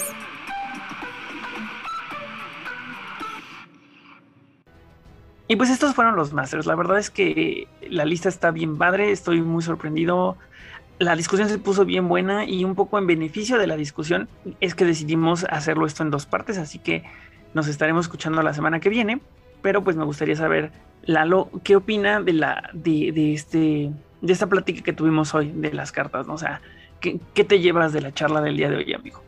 Pues fíjate que, como era previsible, que mucho del uso de las masters y cómo va, va, a definir tanto de tu estilo de juego, tu entorno, o sea, como, lo te, como te sientas mucho más a gusto tú jugando, ¿no? Como ejerciendo esa influencia que tienes, son, son las masters que vas a elegir, ¿no? Y eso, eso le da mucha personalidad al juego, es una de las cosas que, si hay uno de los elementos que tienes que pensar muy bien al construir tu mazo, son las masters que vas a llevar. Puedes llevar dos o tres 20, 30, tienen que estar en función de qué es lo que, de que la construcción que. ¿Y hay algún saludo que quieras mandar, amigo? Pues eh, saludos a todos. Ah, bueno, primero que nada quiero agradecer principalmente a ustedes por el apoyo para esta campaña que vamos a lanzar. También mandarle un saludo a mi amigo Leo, este que fue el que el, el, el que me ayudó a la edición del video. Increíble cómo es cómo, cómo cambia cuando te pones en manos de que sabe, de gente que sabe hacer su chamba, cómo cambia. Bien, este, y por supuesto, a un saludo a Canek, a, a García, que él es el dibujante del arte de mi storyline, que es una de, los, de las recompensas que vamos a estar planteando, tanto en algunos souvenirs como en cartas en sí. Este, le mando un saludo y agradecimiento por su apoyo. Y pues este, estoy muy emocionado y voy a agradecer mucho la participación de todos. De antemano, les agradezco a todos mucho el, el apoyo que pueden hacer. Y pues nada más, ahí, vamos a ver qué tal nos va. Perfecto, pues muchas gracias amigo, mucho éxito en tu campaña. Ya te estábamos viendo ahí en España triunfar, así que mucho éxito y ya sabes que aquí te vamos a estar apoyando. Carlos, ¿cuáles son tus pensamientos respecto a, a, a esto que analizamos hoy, a la plática que tuvimos hoy sobre Masters y si quieres mandar algún saludo? Claro, este, bueno, creo que es un poco más de lo que dije al principio. Mí me gusta mucho la temática de las Masters porque es la manera de intervenir tú como jugador dentro de, del juego, ¿no? Porque estamos conscientes de que el juego lo hacen los minions y las cartas que llevan los minions, ¿no? Voy a tener injerencia dentro de eso, jugando tal vez un Dark Intervention, el Dreams, cartas que apoyen eso. Eso me gusta bastante porque te. Yo creo que es lo que hace que este juego sea tan maravilloso, ¿no? Porque te adentra tanto que sabes que estás ahí. O sea, no es un juego que, por ejemplo, dices, ah, voy a jugar y los minions harán esto y yo uh -huh. no tengo como que una. Ahora sí, como una una, un direct intervention, ¿no? Que yo lo haga uh -huh. directamente, ¿no? Y yo creo que eso también ayuda muchísimo a que el BT sea lo que es, ¿no? Tanto por el multijugador que hemos hablado, como este tipo de, de cartas, ¿no? No sé si hay otros juegos que lo tengan, la verdad lo desconozco, que tengan este tipo de... Así por ejemplo Magic, no sé si tenga alguna carta de Master que ellos puedan interferir directamente, igual y sí, pero eso me gusta bastante de esto, ¿no? Y sabemos que también es un handicap importante para llevarte a la victoria, ¿no? Muy, muy, muy importante. Entonces, por eso nosotros le estamos dedicando el tiempo y la discusión necesaria, ¿no? Igual a lo mejor para las top van a ser dos y, o sea, llevaremos el tiempo necesario para discutirlo y también ustedes vamos a empezar a poner este, pues preguntas en Spotify, ¿no? ¿Qué carta ustedes consideran top que no hemos mencionado? Porque todavía faltan más capítulos, uno más por lo menos de las top que ustedes se hubieran puesto, ¿no? Y ahí les haremos la pregunta y para que vayan y participen, ¿no? Pero en general eso es mis final words. ¿Y hay algún saludo que te gustaría mandar, sí, amigo? ahorita que estaba hablando del lado de España, en la semana nos hicieron llegar este un correo hablando de una storyline, nuestro amigo, no sé si sea su nickname o se llame así, que es Lucien Lacil, creo que así viene en el nombre del correo que nos mandaron, que es organizador del juego en Valladolid, ajá, allá en España. Uh -huh. Entonces nos hizo una storyline basada en la queda de Londres, que ya la estamos checando y la verdad, pues vamos a revisarla a fondo y ya le mandaremos un correo, pero le mando un fuerte saludo que también nos hagan partícipe de este tipo de cosas, ¿no? Gente que nos escucha. Pues eso la verdad nos, nos, nos, nos hace muy felices porque pues ver todo esto como decías, ¿no? Oliver, que luego no redimensionamos todo, todo, todas las cosas, ¿no? A donde uh -huh. nos escuchan. Y eso, bueno, es muy agradable. Entonces le mandamos un fuerte saludo a él. Ya estamos revisándolo, ya lo estamos leyendo, le estamos tomando el tiempo para darte nuestros puntos de vista. Y pero bueno, gracias por, por hacernos partícipe de esto. Y bueno, también hay un fuerte saludo a Aidan Rodríguez de Juárez by Night. Esperemos que ya esté mejor. Le mandamos un fuerte saludo. Y creo que nada más, igual para no atropellarnos los saludos, Oliver. Muchas gracias, amigo. Y pues, Luis, por favor, ¿cuáles son tus opiniones respecto a la lista que revisamos hoy y tu impresión sobre, sobre los Masters? Y si hay algún saludo que quieras mandar. Uf, eh, pues yo creo que me sumo justamente a lo que estaban diciendo eh, Carlos y Lalo, porque las Masters tienen esta cuestión como bien extraña en el juego, y digo extraña porque e, en un juego en el que tú tienes la capacidad de meter la cantidad de copias que quieras de una carta y que de pronto uno siente que una carta entre más impactante es te dan más ganas de, de meter 20 copias, llegan estas Master con una dinámica que es completamente lo contrario, ¿no? Que con una sola copia que tú lleves en el mazo, en el momento que toca la mesa, termina siendo un cambio muy importante y que le puede dar un giro a las partidas, ¿no? Que puede llegar a definir lo bien que te puede ir o no. Entonces, a mí me gusta mucho sacarle ahí el jugo al tema para explorar todo lo que, pues sí, lo, lo que podemos hacer con, con estas cartas. Y pues bueno, nada más, eh, eh, motivar mucho a que la comunidad participe y conecte y nos comente un montón de cosas, sobre todo porque yo creo que con las máster es muy fácil el que, vaya, o sea, no sé, yo me lo imaginaba como un reto complicado, porque sentía que era muy fácil caer en, una, en un comentario como muy superficial o, o, o vaya, como inclinarnos mucho de un lado de la balanza en el que termináramos eh, digamos, con una plática muy, muy clavada en el que a la gente nueva y que apenas va conociendo el juego escuche Masterface y, no entienda absolutamente nada de lo que estamos hablando, como en el otro extremo que era eh, que a los jugadores ya veteranos no tuviéramos nada, nada que aportarles, ¿no? Entonces, si la comunidad ahí va y participa, también nos ayuda mucho en, tener una, una, pues, una conversación bien dinámica en el que todo el mundo pueda estar participando y todo el mundo pues encuentre ahí su, hueco para, para, decir algo, ¿no? Y pues ya aparte de eso, solamente saludos. Yo ahora sí tengo pues varios saludos que mandar, sobre todo de mucha gente que pues con esta dinámica de la preventa y de traer el producto y todo me he estado cruzando y que pues gente que o ha salido de torpor o que anda ahí intentando entrar al juego y todo y, esperamos que, la verdad es que no estoy seguro si escuchan Masterface o no, pero pues sí, sí, pues nos va a dar mucho gusto el verlo pronto en, en las mesas a todo el mundo, ¿no? A gente como Alfonso, a Germán, a Alberto, que ya pues también hemos estado platicando mucho, a Mauricio, que nos cooperó ahí con su sobra en el torneo, que ya esperamos ver lo que para el siguiente ya se anime y lo juegue, a Erandi también, que por ahí pidió su caja de quinta porque quiere ya entrarle con fuerza otra vez al juego después de mucho tiempo, etcétera. Entonces, ojalá los veamos pronto y pues nada más. Muchas gracias, amigo. ¿Te refieres a Alfonso, Alfonso, Alfonso, ah. el que jugaba con nosotros? Sí, Alfonso sí es el que ustedes conocen, exactamente. Y sí. Ah, qué bien, qué bien. Igual un saludo enorme para él. Y pues muchas gracias por acompañarnos una semana más, Luis, y por la chama que te echaste de, de, porque creo que sí fue complicado, ¿no? De repente decidir a través, aún a través de los criterios que habíamos estipulado, qué masters sí, qué masters no de nuevo creo que un poco aquí el tema es que pues, no somos los dueños de la verdad absoluta, o sea, nosotros hacemos esto desde una, a través de, una, de un método, pero pues el método es, lo desarrollamos nosotros y decidimos que así sería. Van a haber más capítulos donde analicemos otra, los masters, pero desde otra perspectiva, entonces, como, como bien menciona Carlos, al final del día no lo vean como un, Ash, ¿por qué no mencionaron este? Mejor coméntenos qué máster les llama la atención a ustedes, qué máster consideran que, es top y las razones. Y además así se arma la plática y además les aseguramos que nos encanta responder, nos encanta leer, nos encanta echar ahí la plática casual de BTs en, las redes sociales. De mi lado, el, pues, los, no hay final word, ¿no? O sea, mi opinión es que justo los, los masters mm, de repente son un tema bien interesante en términos de la construcción del juego como, como diseño del juego como tal, ¿no?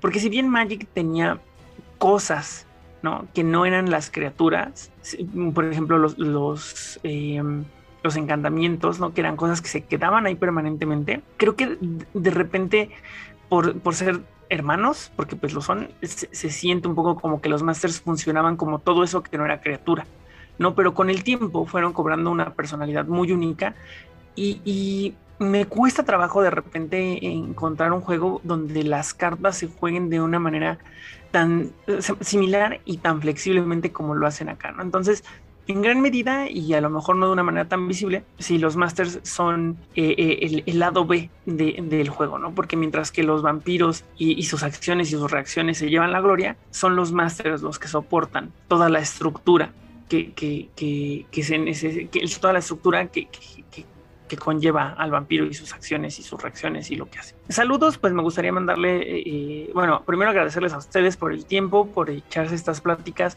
tanto a los que nos escuchan como a mis compañeros de micrófono. Eh, me parece que hace muy poquito tiempo cumplió años Odil Clio, así que le mandamos un abrazo, esperamos que le haya pasado muy bien. Mandarle también saludos a Alfonso, que, que, me gusta que ya está ahí muy interactivo preguntando cuándo hay torneos y eso. A la gente del club también un abrazo enorme, que por ahí están poniendo algunos juegos en, en, rebaja y eso está súper bueno porque son juegos súper difíciles de conseguir. Y pues bueno, creo que, ah, bueno, ya último, eh, agradecerle a la persona que nos mandó, a Lucian que nos mandó el storyline no solamente por el hecho de mandarlo y de incluirnos, que se nos hace padrísimo, y reiterando lo que menciona Carlos, está súper padre, que, a través del podcast nos integren a estas cosas, sino por el tema de, hacerlo, ¿no? O sea, darse el tiempo, eh, diseñar las cartas, pensar en una mecánica, pensar en cómo innovar, cómo, cómo hacer algo diferente para, para cumplir como con esto, se nos hace sumamente valioso y, es algo que además distingue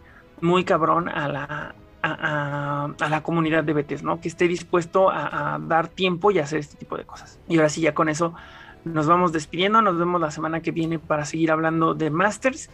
Eh, y les recordamos que si a ustedes les gusta Vampire, The Eternal Struggle o Vampire the Masquerade o Heritage o Vendetta o los cómics o las novelas gráficas o cualquier otro contenido de vampiros, por favor, compártanos. compártanos. Gracias por escuchar Masterface. Encuéntranos en Facebook, Instagram y YouTube como Betes México. Cortinillas y menciones Pami West. Datos de contacto en la descripción.